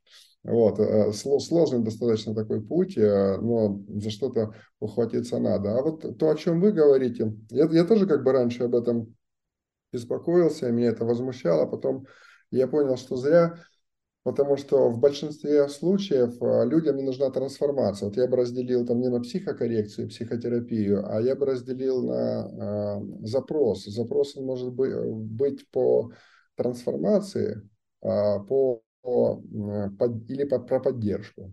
Про трансформацию это будет, ну, как бы жестко. Здесь нужны большие компетенции, и э, то, что человек э, может испытывать в этот момент, больше, чаще даже негативное, вот, ты как можно делаешь э, больше анестезии в этих э, обертках этой информации, но тем не менее все равно это будет вот вызывать э, неприятные эмоции иногда, вот, но работать. Вот. Поддерживающая терапия, кому относятся те, о ком мы высказывались, они, в принципе, там могут вот чем заниматься, сопроводить тебя в твоем неврозе или психозе да, дальше, то есть вот поддержать, подуть на рану, вот. Но у многих людей и запрос не на трансформацию. Они хотят поговорить, получить поддержку. Это я вот раньше да, тоже возмущался. Что вы там делаете? А люди приходят, там, допустим, ко мне, они пришли получить поддержку. Я им там вывалил, начал их там а, все психику реконструировать. Говорит, успокойся, мы, мы, мы хотим просто выговориться. Я понял, это не ко мне. Я не про выговориться. А есть вот, ну, запрос такой есть, э, людям нужно выговариваться, и людей нужно уметь слушать. Э, там какие-то небольшие инструменты, не надо много там ума. А, веди себе сессию потихоньку. То есть это как новая профессия, обнимальщицы. Пришел пообниматься. Да, да, то есть что-то заменяющее там людям семью, то есть как-то это борьба с одиночеством. Сейчас в Европе сейчас, да, лет пять назад я видел рекламу, у них более честно это. То есть вот когда иногда к психологу ходят вместо там любовника или любовницы, и там вот идет какой-то там флирт а, за, за, за деньги. Вот. А в Европе предложили просто называть вещи своими именами друг на час. То есть э, люди решают посредством этих консультантов свои вопросы одиночества, одиночество семьи, одиночество там, в какой-то сексуальной сфере, одиночество в сфере дружбы. И вот эти консультанты, они закрывают этот вопрос. Поэтому... Не, я как-то плавно подводил. То есть как раз-таки это вполне себе понятная история. Тогда нужно называть вещи своими именами. Да. Потому что сейчас как бы, э, э, вот любопытно, вот если как бы взять такой архетип девушек, они и как бы так совпало, я, я не знаю, я об этом как бы думал, и в то же время как бы еще и воля, мне тут скинули как-то этого Павла Воля, это там он, какой-то там его этот эм, зарисовку о том, как он говорил о девушках-психологах. И это действительно так, потому что я это как бы знаю не понаслышке. Раньше эти девушки, которые, в принципе, как бы искали компанию мужчин, были там фотографами, были там, не знаю, диджеями. И сейчас тоже есть. То есть ты можешь снять диджея, который как бы сыграет сет, а потом сыграет сет в спальне. То есть как бы, в принципе, э, как бы просто такая как бы есть некий предлог, с которого все начинается, который можно официально рекламировать. А дальше уже каждый решает свои потребности. Мне с тобой поговорить, пофлиртовать, мне с тобой поделиться, как некая там девушка-уродинка с красавицей поговорила, для того, чтобы научиться там что-то у этой красавицы. Хотя красавица сама ничего не умеет, ей просто природа подарила все. В общем, ну как бы тут в этом вопрос. Но когда это оборачивают в какую-то, не знаю, там, э, как бы... Э, прямо что-то около академическую среду, какие-то там показывают сертификаты, там, я прошла там 50 сертификатов, и, блядь, эти все сертификаты от соседней девочки из соседнего аккаунта, и вот они этими сертификатами обменялись, и такие, мы что-то там закончили. Ну, я как бы, ну... миллион. И поэтому продавать э, свои сеансы по 150 тысяч рублей. Да, да, да, да, да, да. Вот, но удивительно другое, что если а, есть такой, как бы, мне кажется, базовый больше запрос – это как бы высказаться, совершенно согласен, и как следствие одиночества. Как это происходит? Когда мы, в принципе, супер well connected, ну как это все сейчас там, эти все социальные медиа, типа ты, пожалуйста, вот у тебя там куча друзей, там ты можешь с утра до вечера обмениваться. Сейчас все люди говорят, вот у нас там нетворк один, там клуб такой-то, туда-то мы ходим. То есть как будто бы люди постоянно на виду. Но в силу того, что на виду они постоянно тащат перед собой, это, это такое как бы э, черное зеркало снять сериал, э, когда они все тащат вот этот аватар, как вот такую условно такую двудешку э, манекена перед собой, потные все, тяжелые, им тяжело многим это перед собой тащить. И эта штука говоря, говорит между другой такой же штукой. И в этот момент они чувствуют одиночество, потому что вот эта говорилка у них ни с кем не разговаривает. Она заперта где-то там в подвале, там, не знаю, за саном, и она там сидит. И, конечно, они хотят прийти, поговорить с кем-то, выпустить эту штуку наружу. Не, вы не правы. Нет? А, а, нет, а, вот этот субъект бессознательного, он бессознателен. Он, не, он, он, он, скажем так, проявляется в речи человека, но только случайно. То есть он о нем не знает, он не хочет его прийти и вывалить. Он не знает о нем, пока он нечаянно о нем не высказался. Тогда кто приходит поговорить? Неправильный вопрос. Правильный вопрос, зачем? И правильный вопрос, вот когда вы говорите про эти аватары, да, которые там ходят, или вот эти маски, да, а тяжелые люди там, а, спотевшие, идут их тащат. Проблема в том, что не хватает признания для этого, для этой конструкции. Человек приходит за признанием. Иногда он приходит э, в таком знаете, я веду эти прямые эфиры, там делаю такие открытые сеансы. И вот уже, ну, тоже я, наверное, неправильно себя повел, потому что я хоть и создаю такую атмосферу того, что э, желтый занавес, никого там нет, публики, я с вами работаю. Но все равно люди пишут гадостные комментарии, что им там скучно, а что-то за бред, а что-то сюда пришла, вот, и так далее. И люди это уже... читать? Надо отключить комментарии, идите все в жопу.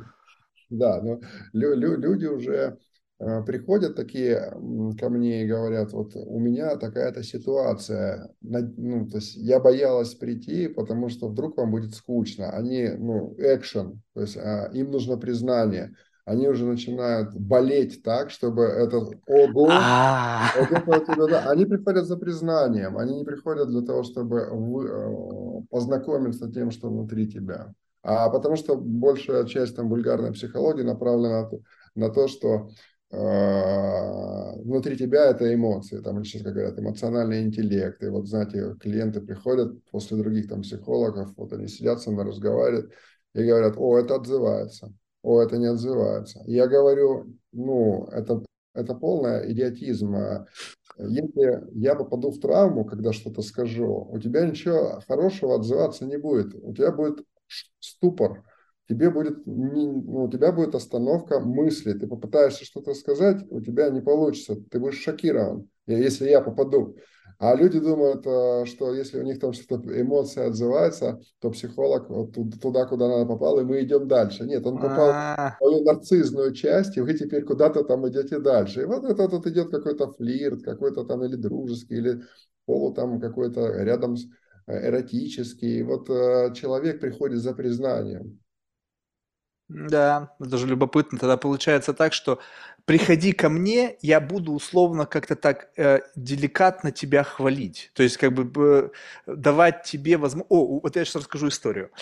Классно. У меня э, в, в, ну, в моей далекой юности был момент эм, общения с одним, на мой взгляд, очень интересным человеком. Он занимал определенную нишу ну, в, определенной там э, группировке. Он был очень худенький, маленький, ну, он и сейчас есть, просто сейчас не живет в России, но, в общем, смысл того, что а, одна, и, и у него было достаточно много влияния, и его боялись, вот прямо реально боялись люди не за его какую-то физическую силу, а потому что он был почему-то страшный. Я на него смотрел, меня страх вообще никогда не вызывал. Так вот, при всем его там неординарности, он любил делать очень одну интересную для меня э, такую работу.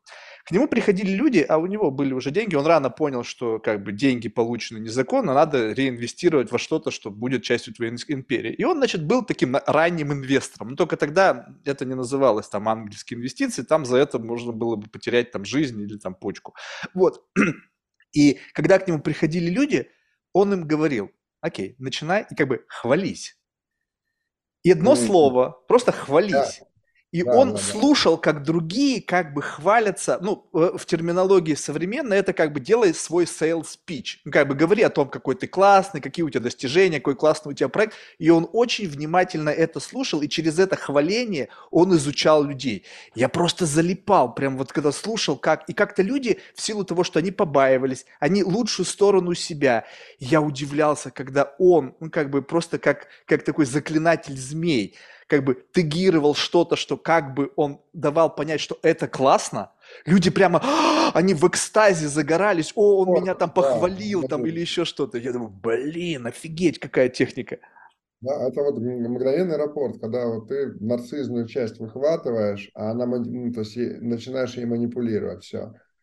А, а у нас в нашем деле, да, люди хвастаются, когда я скажу хвастайся, человек должен меня удивить своими страданиями или эксклюзивностью причинно-следственных связей да, своих да, да. симптомов. Изысканности проблематик. Я вообще, да, я да, обожаю да. изысканные проблематики. То есть я в этом отношении тоже как бы такой коллекционер изысканных проблематик. То есть расскажи мне о своей проблеме, и дальше я пойму, что это за проблема. Проблема, как бы, которая в моей классификации внутренней как бы так себе, ну, проблема, проблема проблемы. Понятно, мы со все с проблемами. И у кого-то вдруг изысканно. Так вот, люди начинают создавать изысканные проблематики, чтобы их услышали, и потом их же, собственно говоря, за их же проблематику условно как-то похвалили. Ну так как-то дали да, какой-то это, кредит. Это, это, это А Юнг, Юнг так делал. А, у него денег-то было много, в отличие от Фрейда. Фрейд был пахарь, ему надо было зарабатывать, и он брал а, ну, любых, без эксклюзивности. А Юнг, у него жена была богата, ему там нечего было пахать, и он выбирал читал, говорит, это интересно, а это не интересно, это эксклюзивно. С этим я поработаю, это скучновато. Александр, но у вас ведь тоже есть, наверное, набор таких любимых проблематик. Вот э, к чему, к какому спектру проблематик вот у вас больше всего загорается интерес? Эм, мне больше нравится клиника. То есть, э, когда идет... Патология какая-то уже. Да, патология, психосоматика, вот э, так, такое, потому что там ребусы по, посерьезнее. Но большая часть, конечно, приходит, э, как выйти замуж или что да, или как вот там выйти из замуж, или там, там про деньги и так далее. Вот. Ну, с бизнесом сейчас интересно работать, вот, когда у людей не идет дела в бизнесе, какие-то события не те, и а, очень интересно, опять же, янгианская стратегия синхроничности, когда ты видишь, что его внутренние проблемы и проблемы с объектами ну, там, из близкого круга, то есть домашними, те, которые и являются некими объектами в его психической реальности, вот, они полностью режиссируют э, то, что есть в бизнесе. Когда ты человеку показываешь, там, допустим, вот у тебя а, две жены. А, вот. А с одной вот эти проблемы, с другой вот эти. Обрати внимание, что два твои предприятия, они по тому же принципу там себя ведут, или коллеги внутри этого предприятия. Да? Ну, то есть, когда ты видишь вот у человека этот шок от того, что насколько одно влияет на другое и не наоборот, я питаюсь, скажем так, вот этим удивлением, как эксбиционист какой-то. Mm. То есть это такой персональный наркотик увидеть да. удивление. А вот тут любопытно, вот э, это вопрос, который да. никогда до конца а, внятно не обсуждается. Мы частично его затран, затронули в этот раз. Вот скажем так, вот а, проблематики других людей, если говорить о том, что существует как бы перенос, да, то есть перенос ваших каких-то там, не знаю, когнитивных искажений и, возможно, каких-то ну, внутренних переживаний на субъект исследования. Так вот, скажем так, что если смотреть на субъект исследования как некую абстрактную картину, я уже этот пример приводил, но просто как бы на в тему опять приходится, что, допустим, вот мы с вами приходим к смотреть там, не знаю, там, Метрополитен на какую-нибудь картину, и я прошу вас рассказать то, что вы там видите. И вы субъективно начинаете видеть в этой абстракции какую-то, какой-то объект.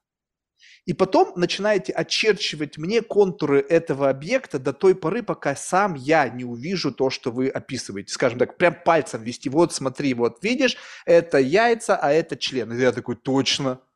И потом, чтобы это развидеть, уже очень сложно, потому что каждый в следующий раз уже без вас, уже даже, возможно, с кем-то другим. Я буду приходить и видеть то, что вы мне однажды показали. Так вот, как вы как бы доверяя себе, можете как бы быть уверены в том, что то, что вы видите, это не ваше видение того, что там есть, а это реальная проблема того человека, который, ну, как бы, который к вам пришел, и это мешает его жизни. Вот где вот эта тонкая грань? А, сегодня этот вопрос на, на, на, будет номинирован на лучший вопрос. Но это еще не мы не закончили. Я так думаю, получит приз зрительских симпатий. Вот. Э, очень э, сложный вопрос. Вот. Здесь, да, э, существует большая опасность не включить свою, ну, так называемую свою историю. И поэтому у нас есть определенное знание, ну, тех, кто работает, пускай не в рамках психоанализа, но, по крайней мере, в парадигме психоанализа, вот, э, мы говорим, что у нас есть контрперенос или перенесение нашего там, на а, клиента. И вот в этот момент нужно вовремя отследить. И работа происходит не с клиентом, то есть ты ему там не доказываешь, не показываешь свое видение, да, то это происходит внутренняя работа, ты отслеживаешь, какой внутренний там конфликт или какая информация, которая не имеет там какой-то завершенности в твоей голове, которую ты не принимаешь. Это прямо в моменте отслеживания происходит? Это, это бывает не в моменте, к сожалению, это бывает, а вот я могу это отследить, когда я а, начинаю ну, притормаживать, да, то есть у меня какие-то происходят странные реакции, странные эмоции, а, что-то что не то, что-то мешает думать. В идеале, конечно, если я от, отсеку сразу, что там про, во мне происходит, да, то есть почему у меня какие-то слова вызывают какую-то реакцию, они же не, не должны быть э, на меня направлены, то есть э, что здесь во мне, мое отзывается. Вот я провожу эту работу над собой. Как и, происходит в этот момент? Я просто, извините, буду перебивать, просто очень важно. В этот момент есть какая-то обратная рефлексия, которая как-то созда... Сколько-то отвлекает от потока информации.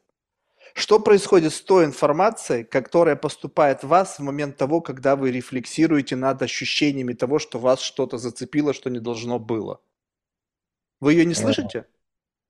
Да, я, у меня может быть э, выпадение, да, то есть э, такое а, оглушение. У меня начинаются ослушки, то есть я понимаю, что клиент сказал одно, я другое. И иногда хорошо, когда клиент делает запись, потому что мы начинаем спорить, кто что сказал и кто что услышал. То есть я понимаю, что меня вывалило в свою проблему. Здесь э, лучше сделать остановку вот, и сходить на супервизию, где мне мой супервизор подсветит, что я себе там где-то... Расскажите о природе этих отношений с супервизором, потому что это тоже, у супервизора есть свой супервизор, и это как будто бы подключено к какому-то единому идеологическому центру. По какому камертону вы все вымеряетесь? Тоже, э, вот теперь у нас два вопроса, я не знаю, какой лучше. Вот, э, ну, во-первых, э, мы все, не все, потому что у каждого там свои определенные школы, которые между собой там спорят, и в большинстве случаев супервизия, она, к сожалению, не про контрперенос терапевта, в меньшей степени это почему-то обсуждается, и в большей степени обсуждается какое-то наставничество в рамках метода, в котором работает психолог и его ассоциация, и они там начинают тебе сыпать какие-то э, советы там и прочее. А вот эта жесткая работа, которая ну, она более глубокая, чем просто психотерапевтическая, где ты через, где супервизор, как э, садист, вот, через запрос клиента и твою реакцию на него говорит о твоих проблемах а, с твоими внутренними там, и внешними объектами, которые ну, то есть, не, когда, когда говорит психолог, я проработан, у меня там столько-то часов, это, а, это полный бред. Ну, понятное дело, что он а, как-то должен проработать, но проработан до конца субъект быть не может. Это нереально. То есть, это, это регулярная работа над собой. Если человек говорит, я там проработан, у меня там столько-то а, супервизий, там часов, как, каких супервизий? Про что твои... С кем? Тем супервизии, да. А, про что вообще твои супервизии? Про поддержку, про наставничество, где там про а, того, чтобы тебя а, тебя там потрошили и выставляли, а что там внутри тебя не так. Вот, но что-то да, внутри тебя все равно будет не так, потому что когда а, у тебя будет все так и не будет никаких желаний хотя бы избавиться от того, что не так, считай, что ты умер. То есть да. что-то все, смысл. То есть здесь главное не, за, не заноситься и не думать, что ты супер проработан, а видеть э, вот эту взаимосвязь между запросом клиента и то, что внутри тебя, и а, э, синхронизироваться с этим. То есть не просто давать там советы, а прорабатывая в себе, допуская там что-то, ты вот э, ведешь такую обоюдную терапевтическую работу. Да, но вот можно ли сказать, что вот э, это такая как бы цепочка из трех пунктов. Клиенты, которые вынуждают тебя так или иначе обращаться к супер, в супервизию собственную, поскольку каждый раз ты замечаешь, что это как бы мое, это я сюда привнес. Плюс условно такой э, ментальный БДСМ со стороны супервизора, который пытается как бы тебя лечить, предполагая, что вы уже в принципе плюс-минус в одной категории, у вас один понятийный аппарат, и вы, в общем, пришли сюда решать проблему. То есть такая грубая починка. И плюс еще при всем при этом есть собственное удовлетворение от находки. И нельзя быть удовлетворенным одной и той же находки дважды. И ты начинаешь как бы завышать планку ожиданий, тем самым создавая, возможно, свои собственные изысканные проблематики. То есть пришел человек, у него такая-то проблема. Но вы ее видите, но для вас эта проблема не особо интересна.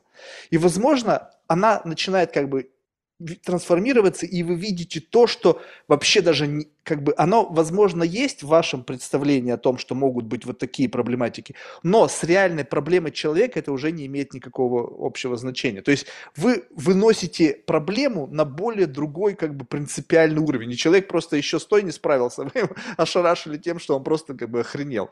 Либо этого не происходит. А всякое бывает, конечно. И когда ты, ну, человек, психолог, специалист не отследил а, свои вот эти контрпереносы, свои перенесения, вот, то а, там вообще такая чертовщина начинается. То есть люди занимаются там годами, а, кто, кто есть кто в этой вообще компании. Вот, я ходил на терапию три года. Вы говорю, помните, зачем вы туда зашли? Ну, я пришла, там у меня там что-то было, вот как-то так, а стало лучше. Ну, какая, в чем трансформация? То есть люди, ну, у них, опять же, критическое мышление почему-то падает. Вот, э, психологи некоторые позволяют себе, и, им, и их так учат в некоторых школах, то есть позвонить клиенту и спросить, а он вообще где? Или там а, поставить его на деньги и сказать, «А, ты не можешь уехать в отпуск, если мы наметили, ты будешь год платить Э, ходить два раза в неделю, ты едешь в отпуск, ты оплачиваешь мне это, то есть ну, вся, всякого хватает. Такой ментальный рэкет. Да, то есть э, вся, всякого бывает. И люди ходят, то есть они как-то там отрабатывают свой невроз навязчивых состояний. А лучше бы в церковь ходили, честное слово. Вот, бывает всякое, супервизор, вот, но опять же, это э, Юнг э, к Фрейду подходит. Э, в этом фильме есть опасный метод про их взаимодействие, где я слушай, ну, ты нас вот супервизируешь, как бы помогаешь, а тебе же тоже надо. Может, давай расскажи свой сон. Там мы часто делаем там супервизии через сновидение. Бывает клиента, где есть и уже терапевт, да, и это показывает, в каких вы там взаимоотношениях. А есть там сон Э, терапевта, через него можно э, выявить, а что там. Сон терапевта реальный сон, либо некая модель как бы передачи как внутреннего мира через описание некого сна. А в любом случае имеет значение только описание. А не, не ну а... был он или нет, не имеет значения. Вообще, кстати. Угу. Угу. То есть, если вы придумаете сон сейчас и будете мне о нем рассказывать, якобы выдуманный сон, это все равно будет материал, который говорит о том, что происходит в вашем бессознательном. Хоть анекдот расскажите. Да, да, да, да, да. Все равно будет про то, что, про то, что происходит здесь и сейчас. Вот, и э, чем ты больше там погружаешься, чем ты глубже в теме, чем больше у тебя, а, у тебя практики, чем, чем больше ты прорабатываешься, э, тем ты смелее становишься, и тебе уже э, можно прям во время сессии отсекать, а что там происходит а, внутри тебя и тут же прорабатывать. Это очень тяжело, но зато супервизор не требуется. Но в некоторых там случаях, в некоторых, да, я сам супервизор, у меня там регулярные групповые супервизии я провожу по, там, по четвергам, но э, раньше я ходил на супервизии каждую неделю. Вот когда я занимался, когда я остановился там как э, специалист, да, а, я несколько лет ходил на групповые и индивидуальные супервизии каждую неделю, вне зависимости от того. То есть у меня всегда было много клиентов, и я всегда, мне всегда было что а, рассказать, поэтому это было регулярно. Но наши психологи, они а, нет, то, то есть им, им не надо. Тем более есть хорошие, там, допустим, даже специалисты за а, доступные деньги, но не ценно. Я всегда вот удивлялся, да, я там занимался с человеком, который там в Советском Союзе выучил немецкий язык, чтобы Фрейда перевести, потому что не было. И была возможность там за 200 рублей э, получать вживую супервизии каждую неделю. Ну что там, толпа ходила? Нет. Ходила там какой-то костяк, потому что людям не хочется слышать про себя гадости. Они хотят быть э, целителями, они хотят быть mm. гуру, к которому приходят, и они там дают советы. А на супервизии тебе говорят, что ты не гуру, что у тебя, что у тебя проблем больше, чем у клиента, или вообще ты ему там завидуешь, или что-нибудь такое мы можем на супервизии сказать. Вот. Ну, впоследствии Впоследствии, когда ты уже, э, у тебя иммунитет на всю эту гадость о себе э, вырабатывается, ты... Так, любопытно. Иммунитет либо просто происходит принятие. Ну, потому что иммунитет это когда ты обо мне что-то плохое говоришь, и я просто не воспринимаю твои слова, потому что, ну, как бы я просто не слышу их.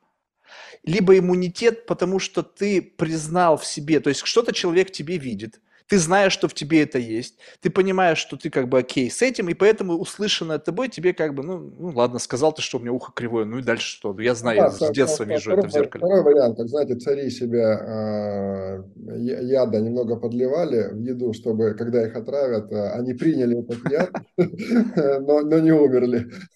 Вот в этом смысле иммунитет. Вот.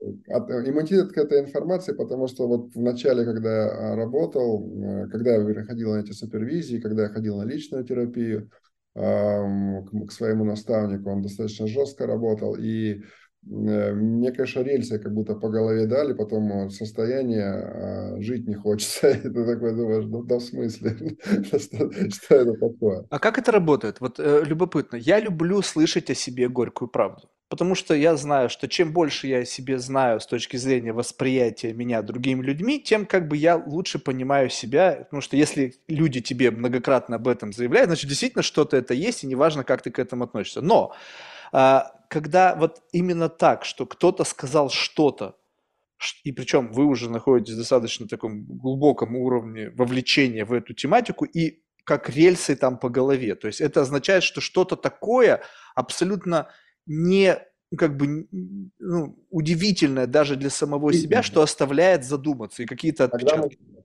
когда мы говорим про бессознательное, это всегда удивительно, потому что оно бессознательное, то есть нет доли осознанности того, что это в тебе есть. А то, что вы говорите, я люблю о себе, это сфера предсознательного, то есть ты допускаешь, что это есть, у тебя есть какие-то предчувствия, намеки, вот, а люди тебе начинают об этом транслировать. Но это сфера предсознания, там не будет большого шока.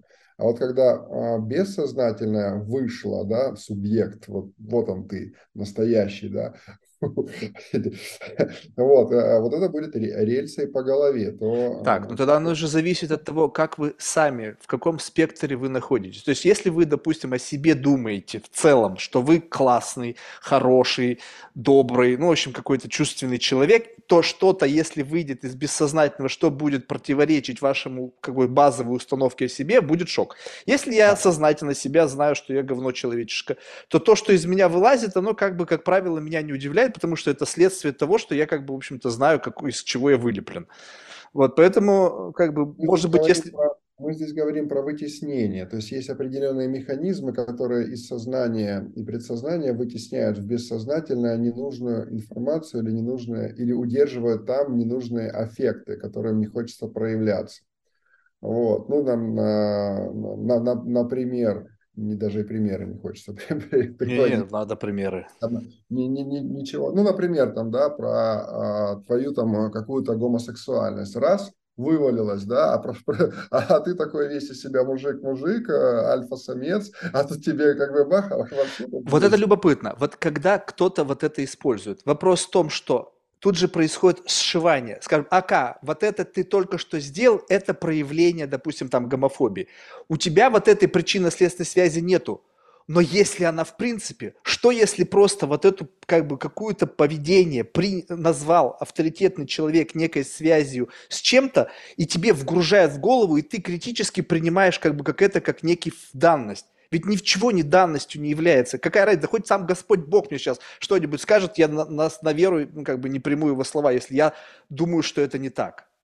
А, правильно. Это будет лучший вопрос.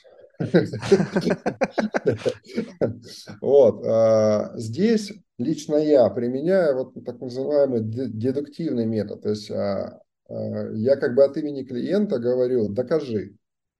Докажи, что это не так? Э, нет, докажи, что это так. Вот я там, допустим, что-то сказал, и я должен обосновать, э, провести всю какую, как бы логичную цепочку, где нет никакого малейшего ляпа, где можно было вставить внушение на авторитете. Только сухая логика. То есть, если сначала мне приходит в голову гипотеза, а, которую я потом впоследствии даже самого сеанса могу а, либо откорректировать, либо вообще отменить, потому что мы вышли на что-то другое, потому что там ну, я раз-раз где-то ляпы, не, не выстраивается конструкция. Угу. И только та, которая выстраивается в логику, где мы говорим чистое сознание, в смысле логично, конструкция есть. То есть момент какой-то, когда вы признаете логичность умозаключения другого человека, и у вас не остается аргументов против. Нет, свои умозаключения я сам признаю перед тем, как или во время того, как я их подаю а, человеку, который слушает о себе. Mm. Вот, допустим, а, у вас там какие-то там проблемы с женой. Человек мне говорит, у вас, у него все офигенно с женой. Вот, я слушаю его речь и в его оговорках, каких-то а, сигналах, которые он не отслеживает, начинаю понимать, что э, есть определенный как бы, шаблон инструментов, который все равно мы должны на что-то опираться, определенная матрица есть. Но есть же также сингулярность, да, все равно индивидуальные моменты, но есть определенная матрица. То есть если человек, которого не спрашивали про отношения с женой, мне в течение там, часа будет указывать, доказывать, что у него все офигенно с женой, у него не офигенно с женой. Ну, это правильно. Ну, да. я, я, я не могу от этого отойти. И моя задача уже, да, а, человек пришел там, допустим, с фобией и засветил своим поведением определенным или в речи проявил, что у него а, конфликт с женой, а он это в бессознательном, он не хочет это, об этом знать. Но э, я говорю, мне нет смысла работать своей фобией без того конфликта, о котором ты не хочешь разговаривать и который ты не признаешь. И как бы он говорит, да нет этого конфликта, я тогда говорю себе, докажи ему, что есть конфликт. Я беру, разворачиваю цепочку, задаю дополнительные вопросы и вывожу его на то, что у него есть конфликт. Вот тут с этим проблема. А в силу того, что у вас очень большой опыт, то есть если это 8 часов в день, там, помноженные нам на... на Сейчас 10... я в этом году я, я понял, что я уже... Не, ну ладно, в общем, сколько, ты, сколько бы не было. То есть это, ну, там, скорее всего, тысячи часов. И, э, и э, разные истории, разные там техники, которые появились там в рамках обучения. Ваша логика может быть безапелляционна по отношению к другому человеку, но это не означает, что вы правы. То есть, Нет. если э, вот как бы вы можете рассказать мне абсолютно логичную историю, я в конце такой, блин, точно логично. Ну, то есть, как бы звучит все из А в Б, из Б в С, из С в Д, все, бам. Но да. эта классная логика, мне кажется, классна тем, что можно все описать с позиции логики, но на конце этих логических умозаключений могут быть разные как бы события. И в силу того, что если у вас как бы больше, плюс еще надо взять авторитет, да, то есть который тоже туда вплетается, и как бы готовность человека к изменениям, даже как бы если он не знает о существующей проблеме, потому что он зачем-то все равно пришел, это выдает некий кредит доверия, который, и если человек с вами согласился, означает ли это то, что вы считаете, что вы сделали правильное умозаключение. Даже если я сделал правильное умозаключение, это не означает, что они выгодные и правильные для человека. Ну, например, да, а, я могу а, окунуться в философский дискурс и а, прийти к выводу, опираясь на логику того, что Бога нет. Вот. А, и доказывать всем об этом. Или то, что там, допустим, Петр I был не герой, или то, что Ломоносов, допустим, а, не является потомком а, крестьянина, а он, допустим, имеет царскую кровь. Я могу говорить, это все было неправда, я логику найду, я факты найду, а вот, я скажу, что Наполеон был прав, я тоже могу эти факты найти, да. У меня вопрос, а это, ну, допустим, это правда, это логика, она зачем? В конечном счете она будет выгодна или невыгодна там, для страны, для человека? Это вот зачем? Я понял, тогда разговор о выгоде. Выгода какая? Выгода ваша персональная, чтобы клиент ушел от вас довольный? В силу того, решил он проблематику или нет, главное создать вокруг него представление, что его проблема решена. И вы получаете удовлетворение, потому что через эти там как бы сарафан на радио к ним, вам придет кто-то другой. Либо выгода такая прямо как гиппократовская, да, вот когда вы действительно служитель этому человеку и высшей выгоды видите в нем то, что он действительно разрешил свою проблему.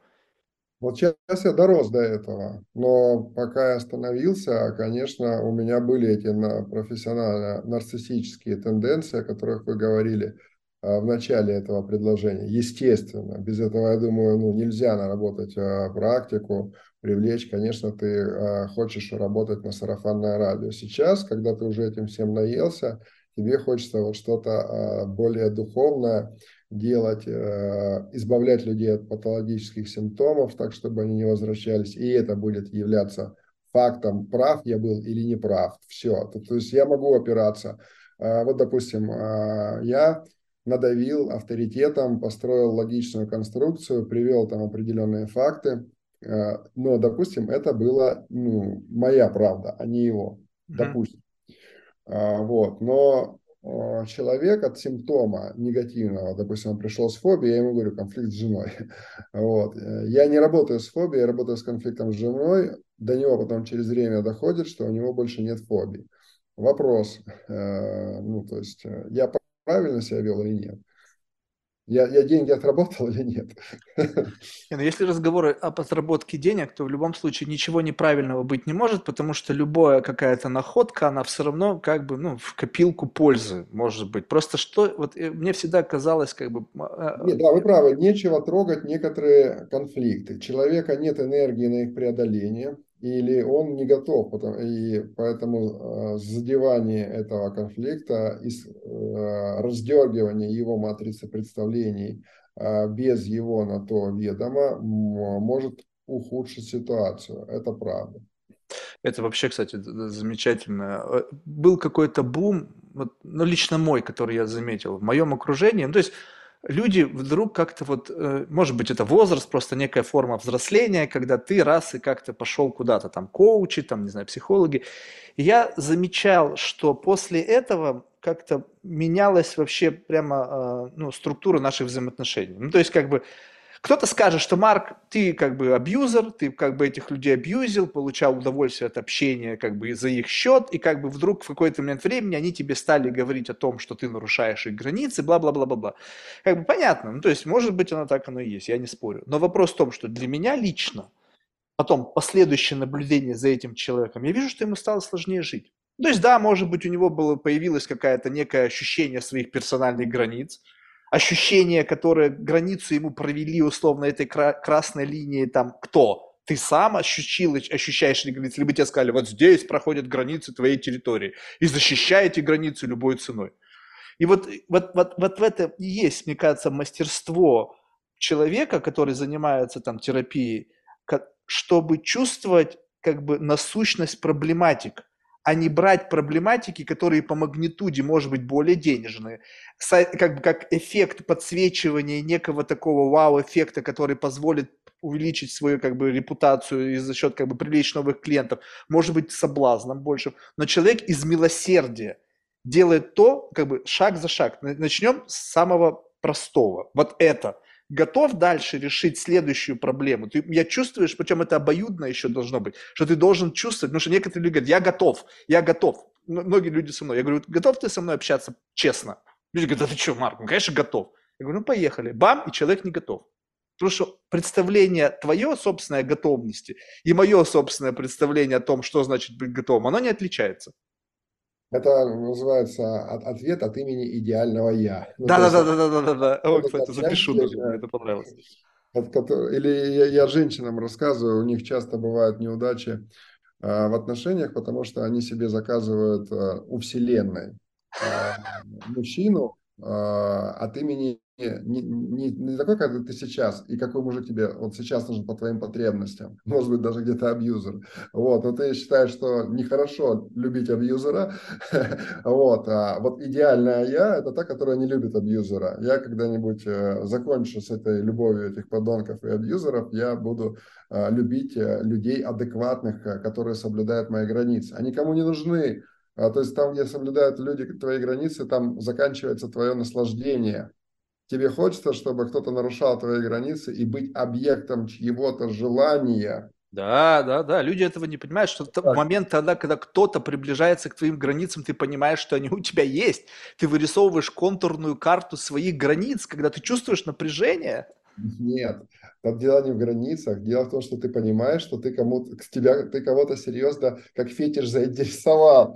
Ну, это, это да, это в случае, если это классические отношения. В данном случае, почему, допустим, мне нравится, я же в этом отношении как бы не хочу, чтобы ты в этот момент, как бы, моя заинтересованность в беседе с человеком, она, как бы, как это сказать, это как режим, заинтересованности. Ну, скажем так, я могу включить это режим заинтересованности. Больше не надо ничего говорить. То есть мы говорим, мы можем говорить про, а, допустим, сексуальную сферу и заинтересованность. Мы можем говорить про какую-то Э, разговорную там сферу, да, в вашей профессии, но это все равно просто, надо сказать, заинтересованность. Да, но я бы не назвал это профессией. То есть профессия это с очень большой натяжкой. Профессия это работа.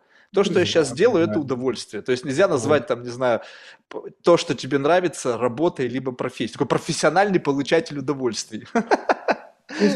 Вашей профессии э, нельзя без доли садизма, как и у Собчак. То есть э, ты, ты должен уметь э, наносить определенные удары, ты должен уметь делать больно словами. Вот, тогда это все ну, обостряет, без, без этого никак. А то, что вы вот говорили, это про трансформацию вовремя, это знаете, про пикаперов. Вот. Есть курсы по, про, по пикапу. Э, всем известные. Так вот, э, бывают э, мужчины туда неуверенные в себе, идут научиться тех, технологии завоевывать женщину. вот. Но пикапер, естественно, ну, это, это хорошо, это правильно, да, то есть нужно объяснить, как обращаться с женщинами. Женщинам от этого только лучше. То есть нужно понимать, где женщина говорит а, от себя, где от имени идеальной себя, и это никому не надо. И пикаперы, они объясняют, где, женщин, где про женщин, в принципе, да, какой типаж, как а, подходить, какие действия проводить, как нарушать границы так, чтобы это им нравилось, а, хотя они будут говорить, что не нравится, ну и так далее, да, все вот эти там кинестетические там моменты.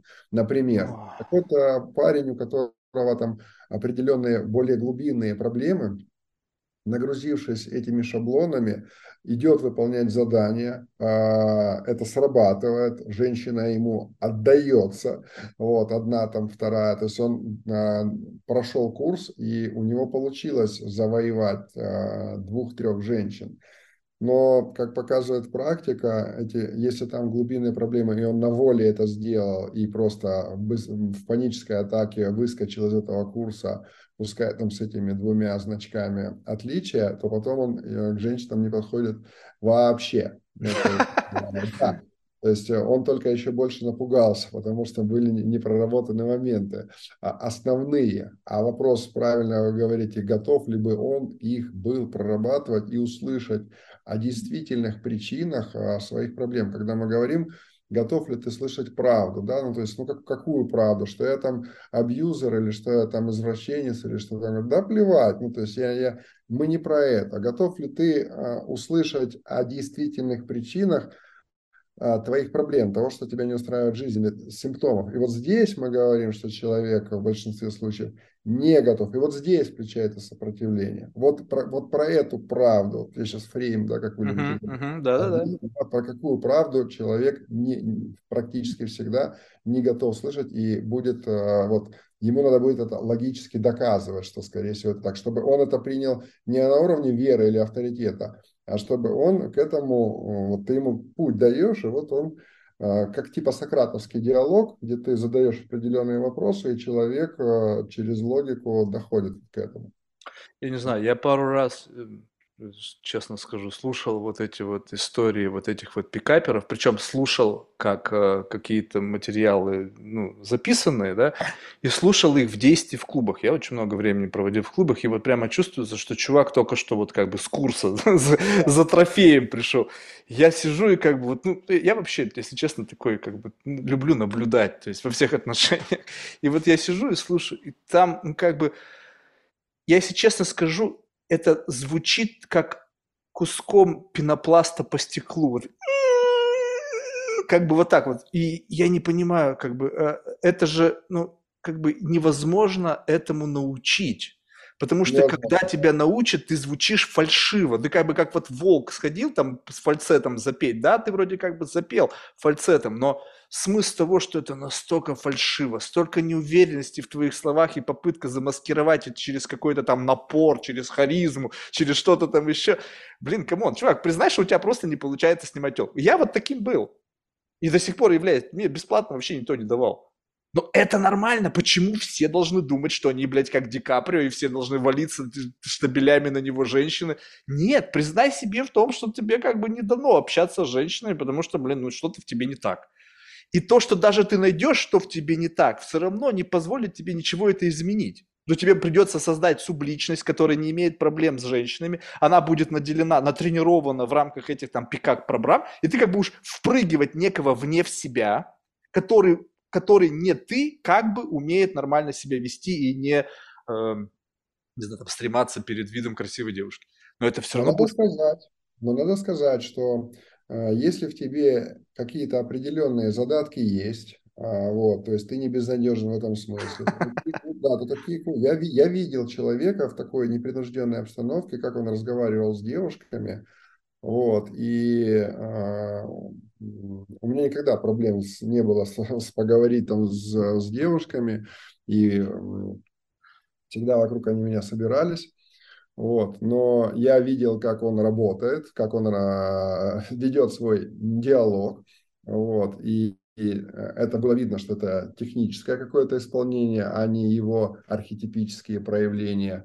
Вот. И мне очень понравилось, потому что ты понимаешь, что какие-то простые э, инструменты, которые ты обесценил, а, а зря, вот они как работают, все просто. Также и женщины в себе обесценивают, бывает, особенно одаренные а большим умом, они обесценивают какую-то банальную хитрость, которая работает на любого мудреца. А они хотят вот а, мужчине показать, что вот это все, зачем тебе, вот я не такая, я тебя не буду коварничать, обманывать. И она проигрывает, потому что она не использует эти простые инструменты влияния. Да, любопытно. Ну, я, я не знаю, то есть я понимаю, конечно, что я не вправе судить, но я как-то вот, вот хочу вернуться в тот мир, который у меня когда-то был, в котором больше было вот такой какой-то незамысловатой аутентичности. Давайте регрессивный гипноз, я верну вас в тот мир, где будет незамысловатая аутентичность. Я бы с удовольствием. Я постоянно, когда даже как-то... Это, это, ну, у меня это напрямую связано с людьми. То есть это же как бы ты под, используешь людей как закладки в книге. Ну, то есть вот как человек, который, э, с которым ты начинаешь разговаривать, он как бы переносит тебя в тот контекст времени, где это как-то было. Новый человек, он э, придется слишком много энергии потратить, чтобы как бы представить себе ситуацию, в которой мы обсудили. То есть вот как же происходит такое как бы приближение к вот этим вот к, таким как бы ядрам себя, вот этим центрам нарративной гравитации. Когда мы очень о, много, о многом говорим. То есть дружба для меня это часы. То есть часы общения. Я называю человека другом, могу назвать, когда, ну, как минимум, там, несколько тысяч часов общения, не общения, там ни о чем, или даже ни о чем, но и вот такого, как у нас сейчас. То есть вот общение, когда мы лезем внутрь друг друга, чтобы понять, чтобы, возможно, ответить на главный вопрос, ты мне друг или нет. Я помню мои диалоги, которые длиной были там несколько лет, где мы продолжали одну и ту же тему, вопросом, который был один, ты мне друг или ты играешь в моего друга, потому что тебе это выгодно, потому что есть какие-то формы созависимости, есть какая-то система ценностного обмена. И вот этот диалог, он продолжается, продолжается, и что-то отсекается, что-то в копилку твоих заблуждений, сомнений попадает. И постепенно, постепенно это как бы оголяет как бы твою истинную сущность. И вот, и вот такой человек, он как бы, ну, нельзя его как бы искусственно создать. Никакой там реверсивный гипноз не знаю, не заменит того самого человека, который как триггером для вот перелистывания страниц в обратном порядке. Да, друг а, заканчивается тогда, когда у вас абсолютно меняется а, форма проведения а, досуга. Mm. Как бы, что бы вас там не связано. То есть, если вы перестаете быть собутыльниками, человек там, ну, в основном, в большинстве случаев, все, то есть, когда форма развлечений меняется, это ну, после 30 точно. Нас связывает только форма либо профессионального какого-то взаимодействия, но если мы говорим про друга, то есть это тот человек, с которым тебе кайф а, проводить а, свободное время. То есть это человек про удовольствие, а не только тот, который тебе а, поможет, даже если ты с ним там никак не взаимодействуешь, тысячи часов. То есть я знаю, у меня, ну, я друзей называю теми, не только с которыми я отдыхать езжу и люблю с ними взаимодействовать, это для меня наслаждение, но и также тех, с кем я сейчас не взаимодействую, но я знаю, что а, один звонок, и мне помогут. Ну, хорошо, что я есть готов, такие. Я, я, я готов а, тоже сделать. Это, конечно, ограниченное число, где у меня там телефон стоит, а, а, ночью можно дозвониться. Там, Хорошо, что такие люди есть. У меня нет таких, у меня не осталось таких людей, поэтому как бы ты осколки этих взаимоотношений пытаешься воссоздать, перебирая сотни людей в подкасте. Как бы... Вот, друг на час, Марк, я вам рекомендую. Э, ну, я, я боюсь просто, я хочу быть честным, потому что я думаю, что я же думал многократно, что я бы пошел там кому-нибудь, есть там огромное количество терапевтов на Манхэттене, я просто цинично могу сделать этого человека своей ментальной шлюхой. То есть я да. буду платить деньги ему за то, что я буду приходить и, грубо говоря, ебать ему мозг. С всякой херней, со всякими несуществующими снами, проблемами. Уже, ну, то есть это будет как бы стопроцентная игра, потому что, очевидно, я не вижу запроса. Ну, то есть единственный запрос, это может быть какое-то такое неграничное одиночество, но его нельзя выпить одним махом. То есть это как ну, одиночество in progress. То есть никто не сможет заткнуть этого одиночества своей как бы индивидуальностью. Нужно как бы просто постоянно поглощать что-то. И поэтому, блин, ну это просто друг на час. Это у меня и вот в подкасте друг на час. я, я как бы воссоздаю какую-то, скиплю очень многое сразу же с точки зрения смолтока, резко нарушаю границы, как будто бы мы друзья. Ну, это сублимация, да, и если вам закрыть эту дыру одиночества, вы как профессионал будете хуже, поэтому вы свой невроз а, направили да. отлично. Это такой как бы некий... И, и тут вопрос, что дальше, вопрос в том, что, что с этим делать? Ну, то есть, как бы, вот просто мне любопытно даже, вот это такой, как бы, на уровне даже совета. Вот я поставил планку 10 тысяч часов. Ну, то есть, для того, что я человек, который могу увлечься чем-то и потерять счет времени и целесообразности занимания этим, даже без, ну, как бы, единственное, как бы, ну, мне, мне нормально и все, и мне не принципиально, выгодно, невыгодно, осуждается общем, не осуждается, деньги есть, нету, не принципиально. Так вот, и я чувствую все равно так или иначе некие изменения, градус моего вот этого как бы гедонизма, ну, условно как бы. Я начал с чего-то, не понимая что, хотя я, вроде то всегда любил общаться, но подкаст и само э, живое общение, как бы под запись, немножечко как бы а, фреймило мою модель поведения. То есть я все равно думал что-то. Чем дальше идем, тем я меньше об этом думаю. Чем я меньше думаю об этике, чем я меньше думаю о каких-то нормах, я погружаюсь в этот рабит-холл своего удовольствия. Но ведь это не значит, что люди, которые вот появились в кадре, они как бы должны сразу же попадать на эту ступень какого-то гедонистического удовольствия от беседы. Причем беседы, мы вроде беседуем, да, но представление ваше о том, как эта беседа должна проистекать и мое, оно ну, не соответствует, возможно, так?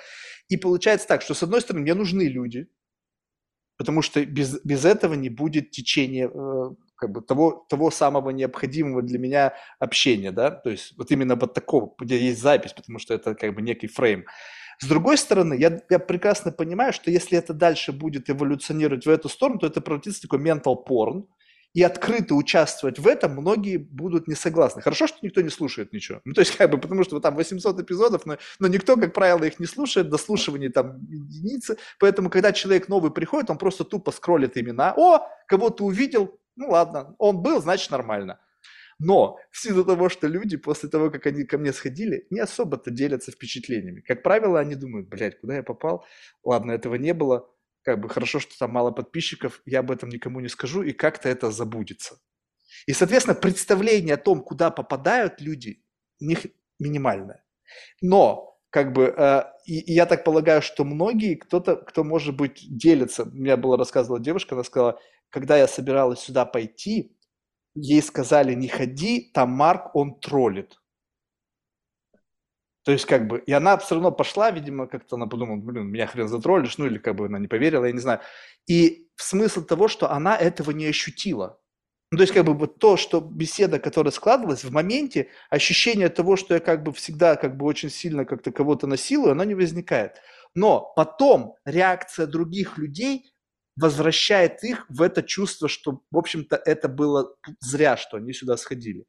И чем это будет дальше продолжаться, я чувствую, что это будет ухудшаться, потому что я чувствую эту тенденцию моего вот этого девиации в эту сторону, то тем будет больше налагать проблемы. И тут, возможно, возникнет какой-то момент времени дилемма делать это, как бы мимик, скрывать свои истинные намерения и как бы за, заткнуть вот этот вот э, stream of consciousness и больше быть как бы вот хорошим коммуникатором, вот в этом как бы таком извращенном смысле слова, да, то есть просто давать человеку говорить, давать ему там быть, проявлять свою экспертность, там слушателям радоваться, либо дойти до предела где просто количество людей остановится, потому что они, ну, как бы не придут, не захотят идти, но это не будет еще достигнуто 10 тысяч часов.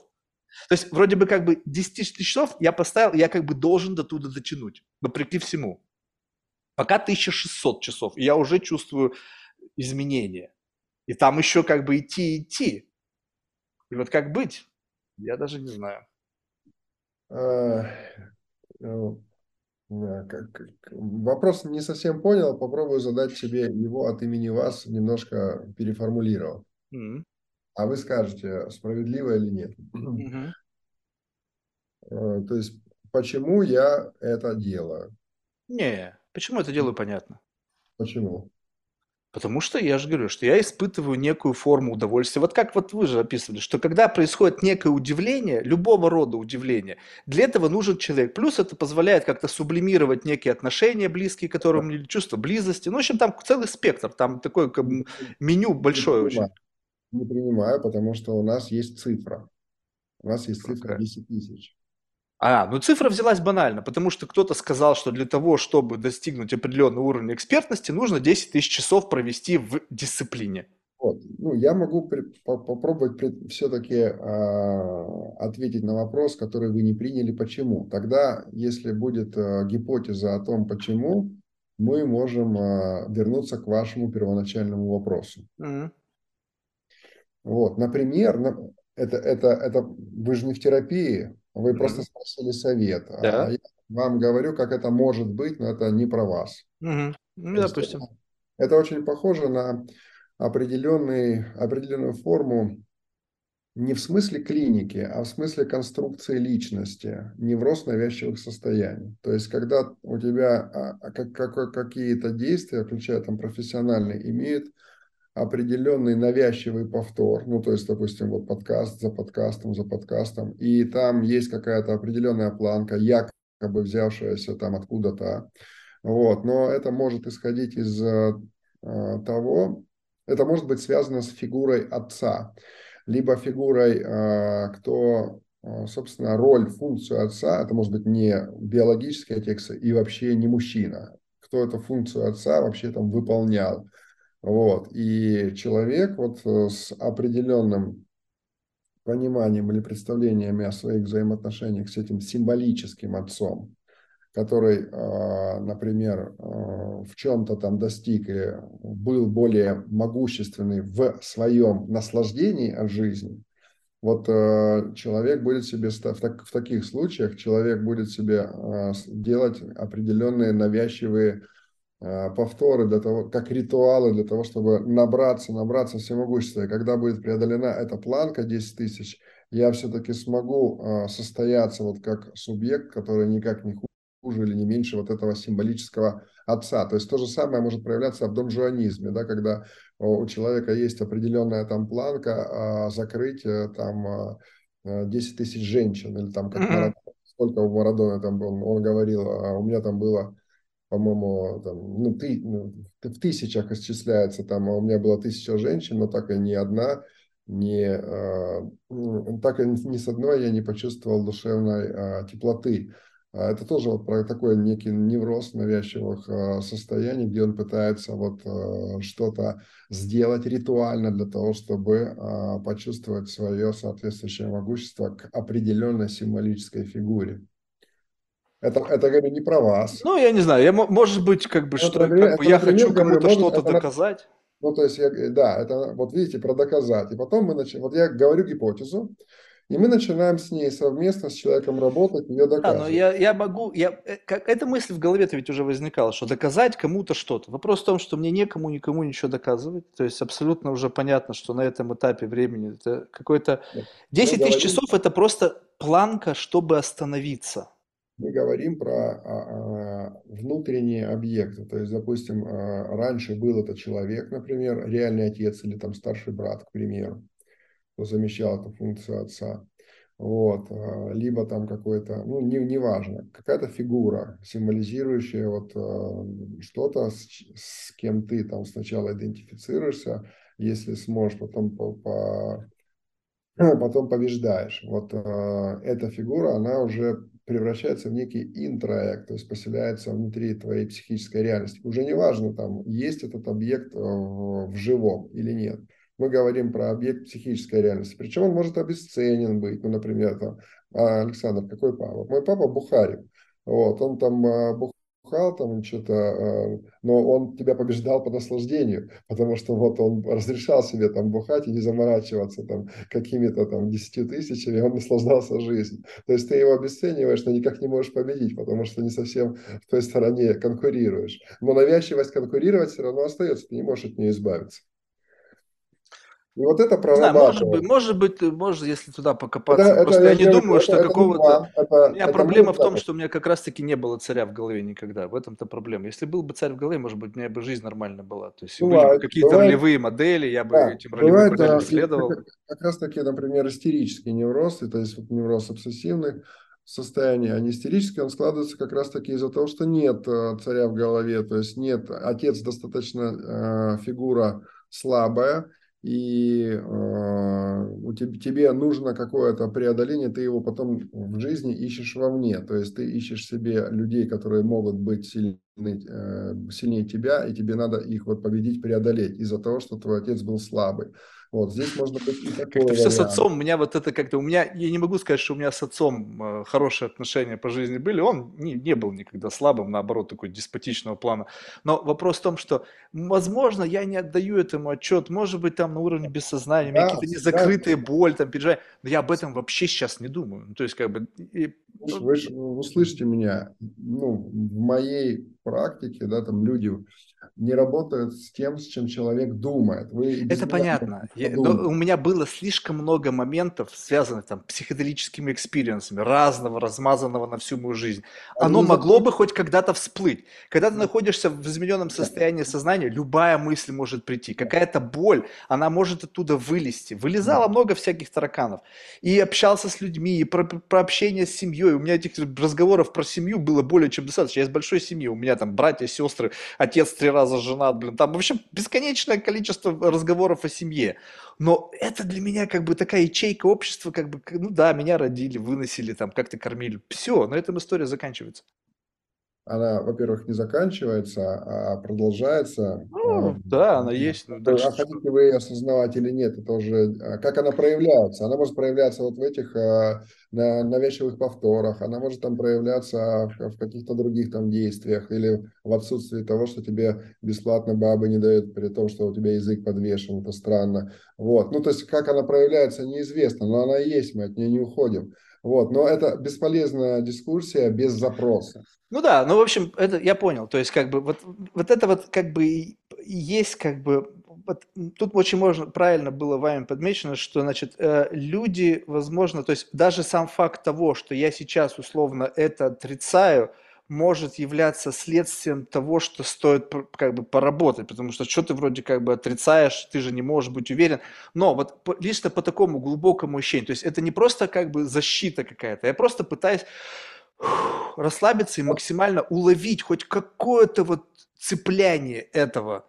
И оно настолько как бы, как бы ну, не цепляет, что как бы думаешь, блин, мне, мне наоборот было бы интересно нащупать какую-то новую болячку, раскопать что-то внутри себя, что мне кажется неочевидно. У меня интереса в этом нету. И проблема-то, которую я озвучил, она несколько другая. Проблема в том, что вот как бы вот эта вот эволюция меня условно не как бы усл- Марк, который в подкасте разговаривает, это не Марк в реальной жизни. То есть это какая-то субличность, которая наделена чертами Марка из реальной жизни, целый комплекс там каких-то конфабуляций, которые дополняют картину, то есть как я таким стал, ложные воспоминания, выдуманные э, воспоминания, ложь просто обыкновенная и так далее, которые... Ну, нет, ну там я имею в виду, что даже конфабуляции ты не знаешь, что ты выдумал э, это воспоминание. А я иногда как бы вру просто откровенно. То есть как бы это просто ложь намеренная о моем прошлом. Вот, соответственно, э, как бы вот это все, вот эта штука, и она стала развиваться. То есть видно, что есть какая-то там зона в нейронке, которая обучается за счет общения людей в таком формате, и она начинает эволюционировать. И вот эта эволюция, как бы, э, как бы э, она напрямую связана с людьми. Но в какой-то момент времени, мне кажется, будет проблема в том, что я в этом режиме не смогу разговаривать с людьми. Потому что им будет, как бы, они будут казаться, что, блин, это либо ты сумасшедшим разговариваешь, либо это какой-то вирдо странный. То есть количество людей, которые будут э, как бы, ну, поступать, может сократиться, и мне придется что-то с этим делать, но я не хочу. Как бы не хочу остановить этот процесс этого эволюционного развития. Так в чем вопрос, надо останавливать или нет? Вопрос в том, как э, можно было бы поступить, то есть для того, чтобы не нарушать вот этот вектор этого эволюционного развития, и в то же время не заглушить вот этот вот э, язык свободных ассоциаций? Э, во-первых, языка свободных ассоциаций здесь нет. Во-вторых, когда вы говорите... Почему нет? Ну, я сейчас минимально думаю о том, что я говорю. Как-то что вылазит, то и говорю. Как бы только ограничено возможности моего лексикона. Да. Вот. Без определенной провокации все равно вы говорить это не будете. Это, во-первых. А, если может... это уже природное, то есть нет, провоцировать нет, внутри если, уже. Если, нет, хорошо, если вы можете это сказать, вы это можете проговорить, а, но если вам об этом не заметят, ну, то есть это не заметят и вам это не вернут, то вы, как в ранее предыдущем примере про другого человека, сказали, как бы этого не было, и я пошел дальше. То есть э, э, это будет. Возможно, вы как-то бессознательно ищете определенного а, собеседника, который а, заставит а, вас разговаривать на другом уровне, других ассоциаций. Да, да, да, да, да, да, да. Вот все, это точно. Да, все психо, психоделические препараты, в том числе и погружение в гипноз, не являются гарантией, они близко до бессознательного, до субъекта бессознательного не доходят. Ну, ближе, чем просто. А, ближе, да. Ну, ближе, вот. Но там, э, там те же конфабуляции. Нет, это понятно, да, но по крайней мере, я как бы у меня есть ощущение, что у меня есть спектр измененных состояний сознания, в котором я что-то нащупывал. И вот этот вот уровень абстракции, который как бы действительно язык абстракции, который позволяет мне как бы в собеседник, когда согласен со мной пойти на этот уровень абстракции, доставляет удовольствие. Я понял, вы хитрый человек, Марк, вы решили себе здесь устраивать бесплатные се сеансы. Да, я это не скрывал никогда, особенно с психологами, это же здорово. Бесплатно пригласил человека. Вроде бы он что-то там пришел выступать, а ты сам его взял, и слушай, поработай-ка, пожалуйста. Я, понял, из 10 часов, из 10 тысяч, я понял, откуда цифра, из 10 тысяч подкастов с учетом э, вычета процентов придут психологи, там у вас как раз где-то наберется 100-200 часов личной терапии бесплатно. Да, не, ну это, это эти, эти шкуры культурные интересы они тоже есть. Ну, я как бы тут могу так сказать, что э, вопрос в том, что любопытно, э, куда это пойдет, любопытны люди, которые встречаются на этом пути, любопытно тот опыт, который образуется э, в процессе общения с гостями, потому что вопрос это всегда как бы непредсказуем, это такой всегда как бы коробочка с множеством замочков, и ты как бы начинаешь пытаться ее вскрыть. И почему мне это нравится, именно вот эта такая форма, как бы не просто, с одной стороны же тоже как бы это не совсем просто беседа, ты как бы куда-то движешься, то есть это не просто беседа ни о чем, какой-то small talk, там, каких-то общих понятий, это какое-то движение. И, но движение почему-то оно, как правило, такое. Ты делаешь шаг, человек делает шаг назад. Это не движение на, друг, ну, как бы навстречу друг другу. И я думаю, как бы сделать так, научиться тому, чтобы э, приглашать человека как бы идти навстречу, а не отдаляться.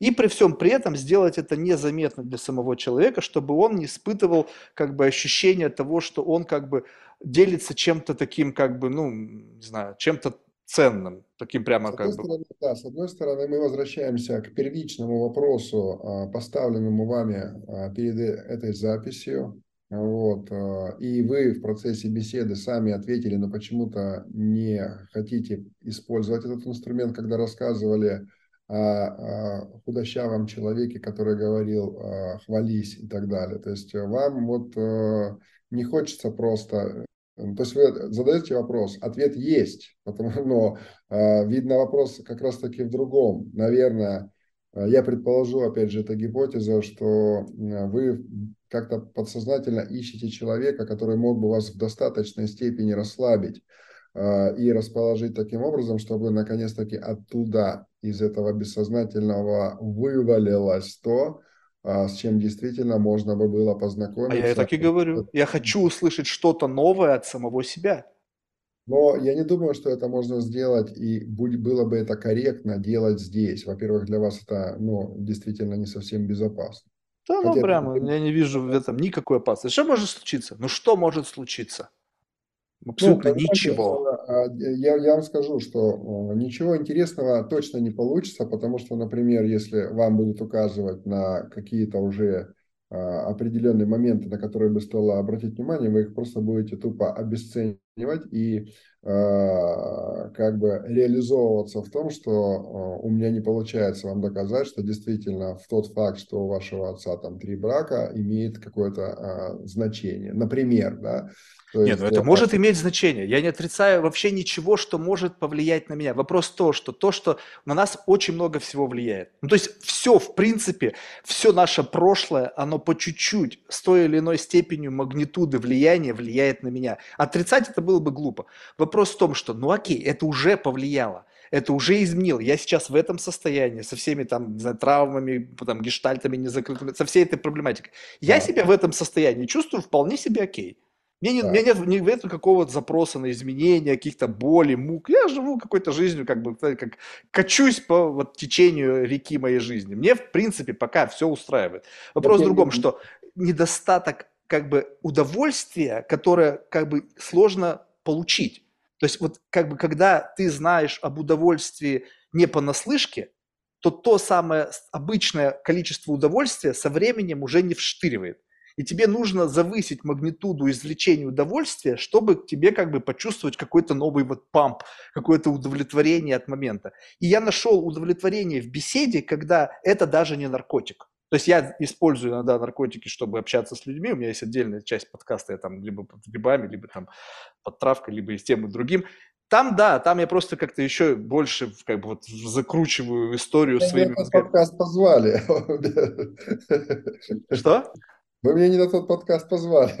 А, мы можем да. записать раунд 2, но там вообще будет все по-другому.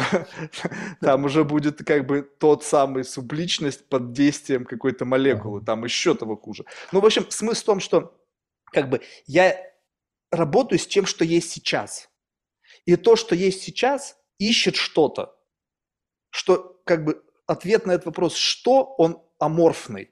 Вы мне его зададите, я дам какой-то набор ответов. Задаст мне другой человек, он даст, я ему дам какой-то, может быть, такой же, либо другой набор ответов.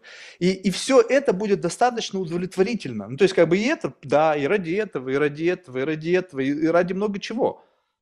Но, как бы, э, в конечном итоге это невозможно получить, если человек не как бы готов идти навстречу, то есть как бы не готов инвестировать в эту беседу. Он пришел исключительно как бы вот, ну, заявить о себе. И тут кто-то скажет, Марк, если ты хочешь, как бы, вот даже ваш пример, типа хвались, заткнись и слушай. Если я буду заткнусь и слушать... Пример, Ну, ну да, но я имею в виду то, на что вы обратили внимание. А, как бы заткнись и слушай – то я могу, э, как бы, у меня, может быть, это заблуждение, но в тот момент, когда я не дергаю человека, э, есть вероятность того, что он попадает в комфортное для себя русло заготовки, начинает транслировать какое-то сообщение в рамках в комфортном для него режиме с некой скоростью повествовательной, некой там насыщенностью его информационного сообщения, и я могу э, как бы услышать некую историю, которую человек рассказывает неизвестно в первый, второй, в третий, в десятый раз. И, и, и что дальше-то с этим делать? То есть в конечном итоге я как бы э, странное ощущение, что я как будто бы знаю историю, конец этой истории до того, как она закончена. То есть вот первые аккорды прозвучали, уголай мелодию там с трех нот. Дын-дын-дын. Человек что-то сказал, я как бы уже понял, какая история будет. Это может быть иллюзия, я могу заблуждаться. Понятно, почему вы в темных очках. Я понял, мы на разных разговариваем, на разной волне разговариваем. Не, сегодня, сегодня волна одна и та же приблизительно.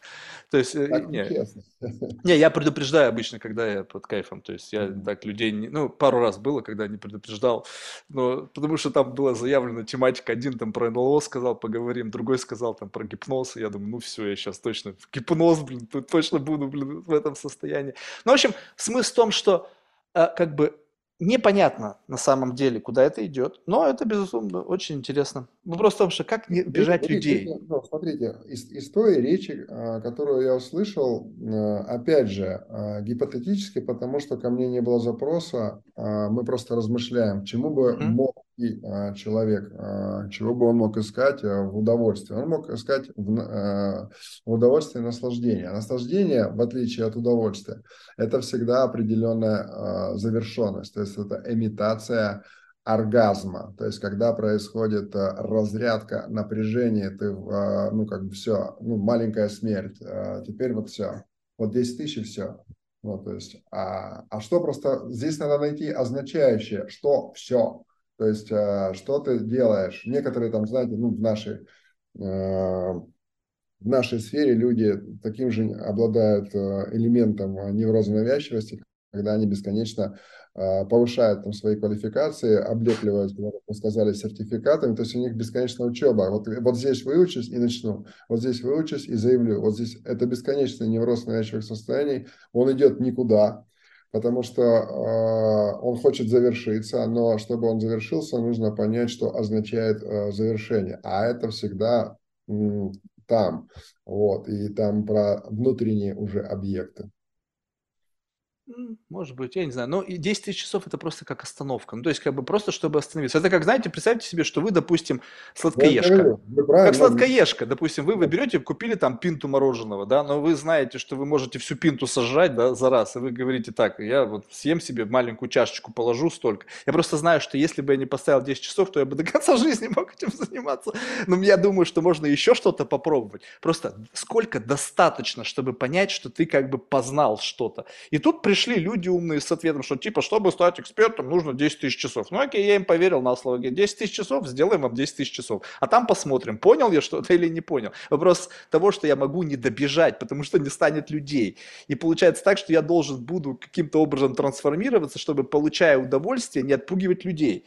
И, и как бы вот тут, тут надо как-то сыграть, потому что Тут может быть другое, что вы как раз-таки будете бессознательно их отпугивать, чтобы у вас, а, ну, чтобы расслабиться по поводу 10 тысяч часов, потому что задача отменилась, а навязчивость э, эту планку завершить есть, и вы не можете, и невротик навязчивых состояний не может ее отменить сам он должен создать состо... Э, обстоятельства, которые а, отменят. А, то есть, типа, я планку задрал, потом сам охренел от того, сколько бежать, и такой думаю, блин, да, как вы бы... сейчас вы говорите, что у меня есть в планах слить а, людей, и тогда не я отменил а, это обстоятельства.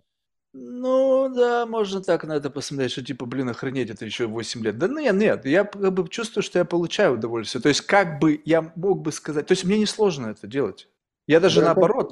Помните, как, помните, как я привел пример про э, у вас есть проблемы с женой или нет, она тебе изменяет или нет. Вот, а человек мне там навязчиво говорит о том, что э, у него все по кайфу. Сейчас мы ну, то же самое, да, то есть вы навязчиво начинаете рассказывать и убеждать себя, заниматься самовнушением, что удовольствие у вас тут точно есть. Нет, оно есть. Вопрос, как бы, это как э, разработка месторождений полезных ископаемых. Ты надо тонны руды переработать, чтобы извлечь там горстку там золота.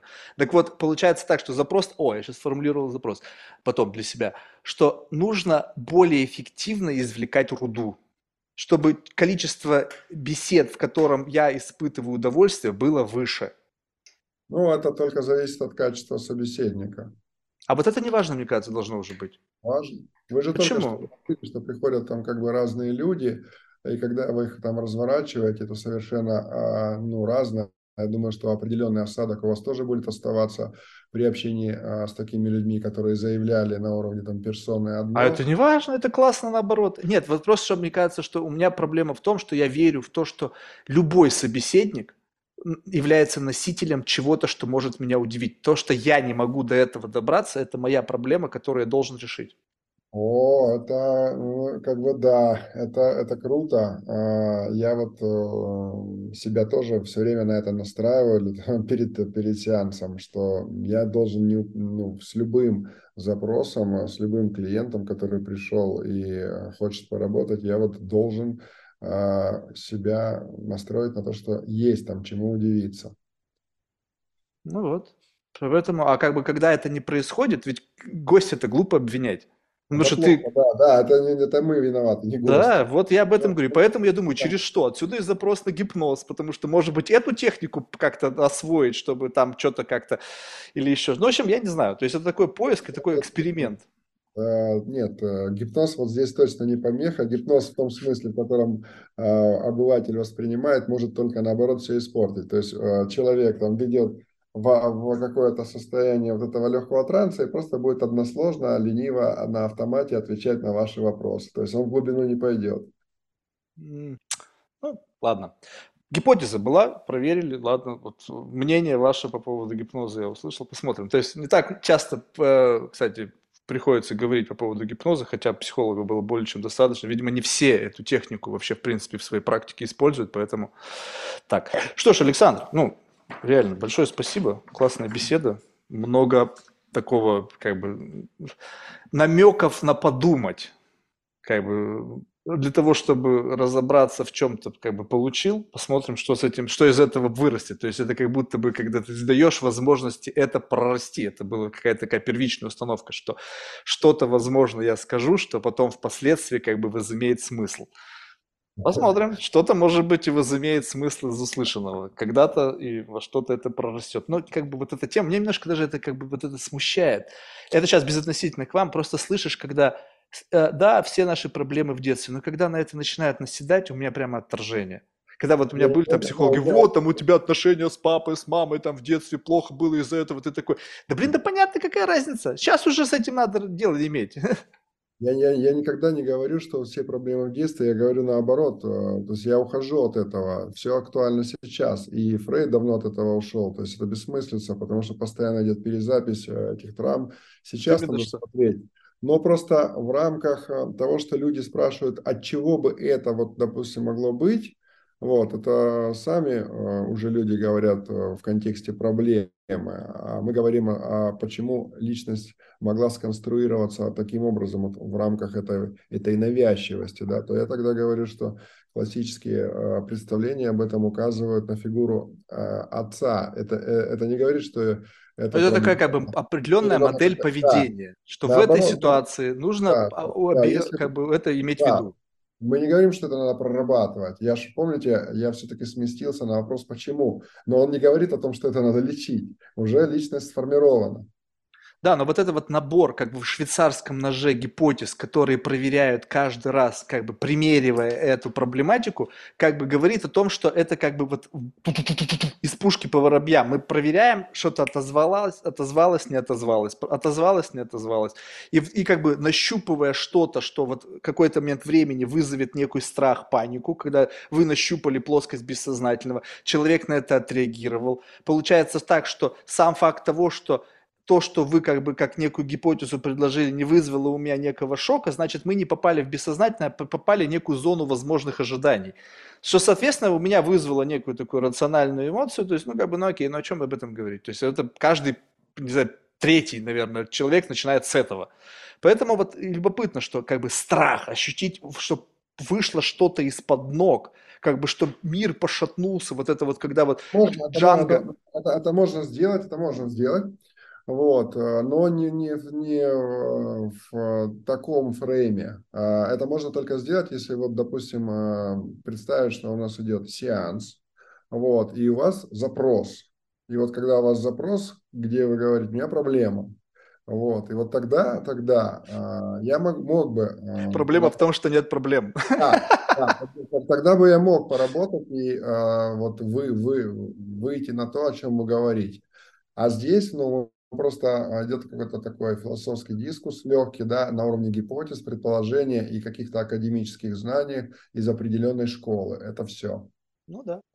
Что ж, успехов. Я думаю, что как бы тут э, вы уже обозначили то есть, следующую главу вашей жизни, когда теперь это будет что-то уже на уровне такого администрирования школы и там, как бы создания модели обучения. То есть это будет уход от личной практики в пользу вот этого больше бизнесового направления. А, вы имеете в виду мои дальнейшие планы? Да, да, да. Да. О, нет, этот лучший вопрос. Ну, окей.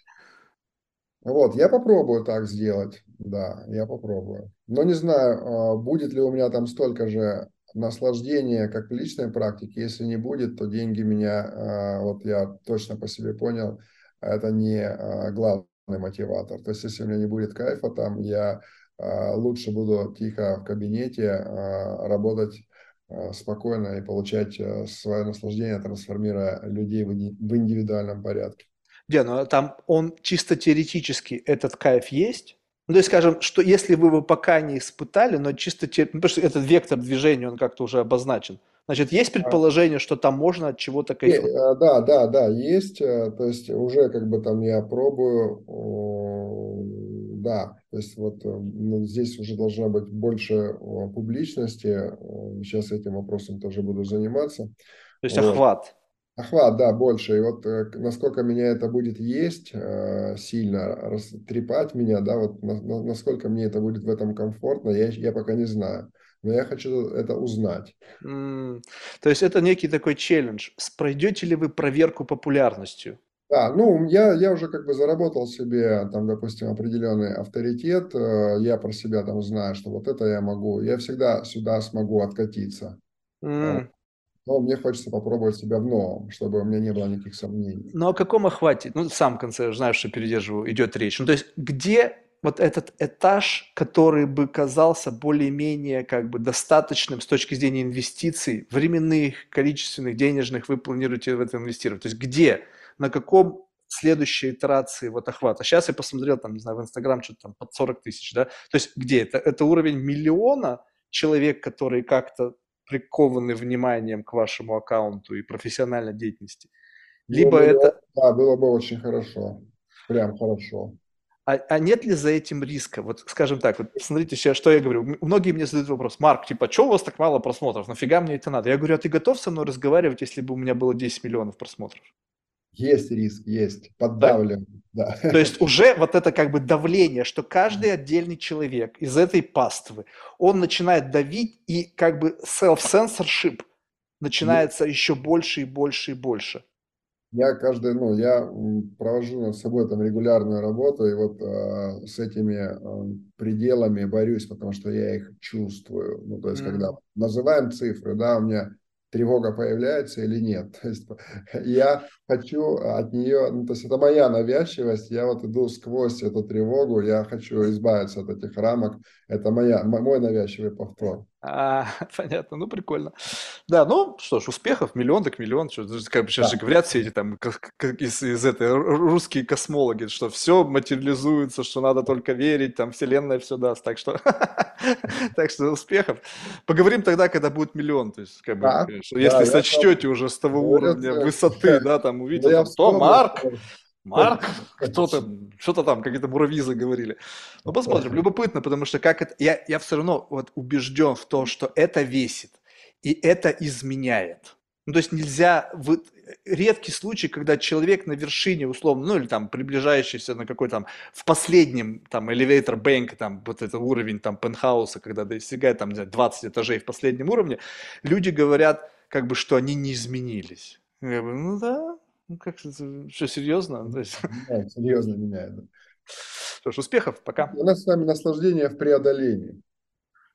Да, такой некий стоицизм. да, это кто там был, который камень, камень на гору закатывал? Да, вот сейчас, ну то Сизиф, не дай бог, ладно. Да-да-да. Я так не хочу. Ну, Нет? Хотя настоящего состояния это Сизифов труд, да. Да, ну как бы получается, что так. То есть ты как бы делаешь... Да, но, но кто-то это...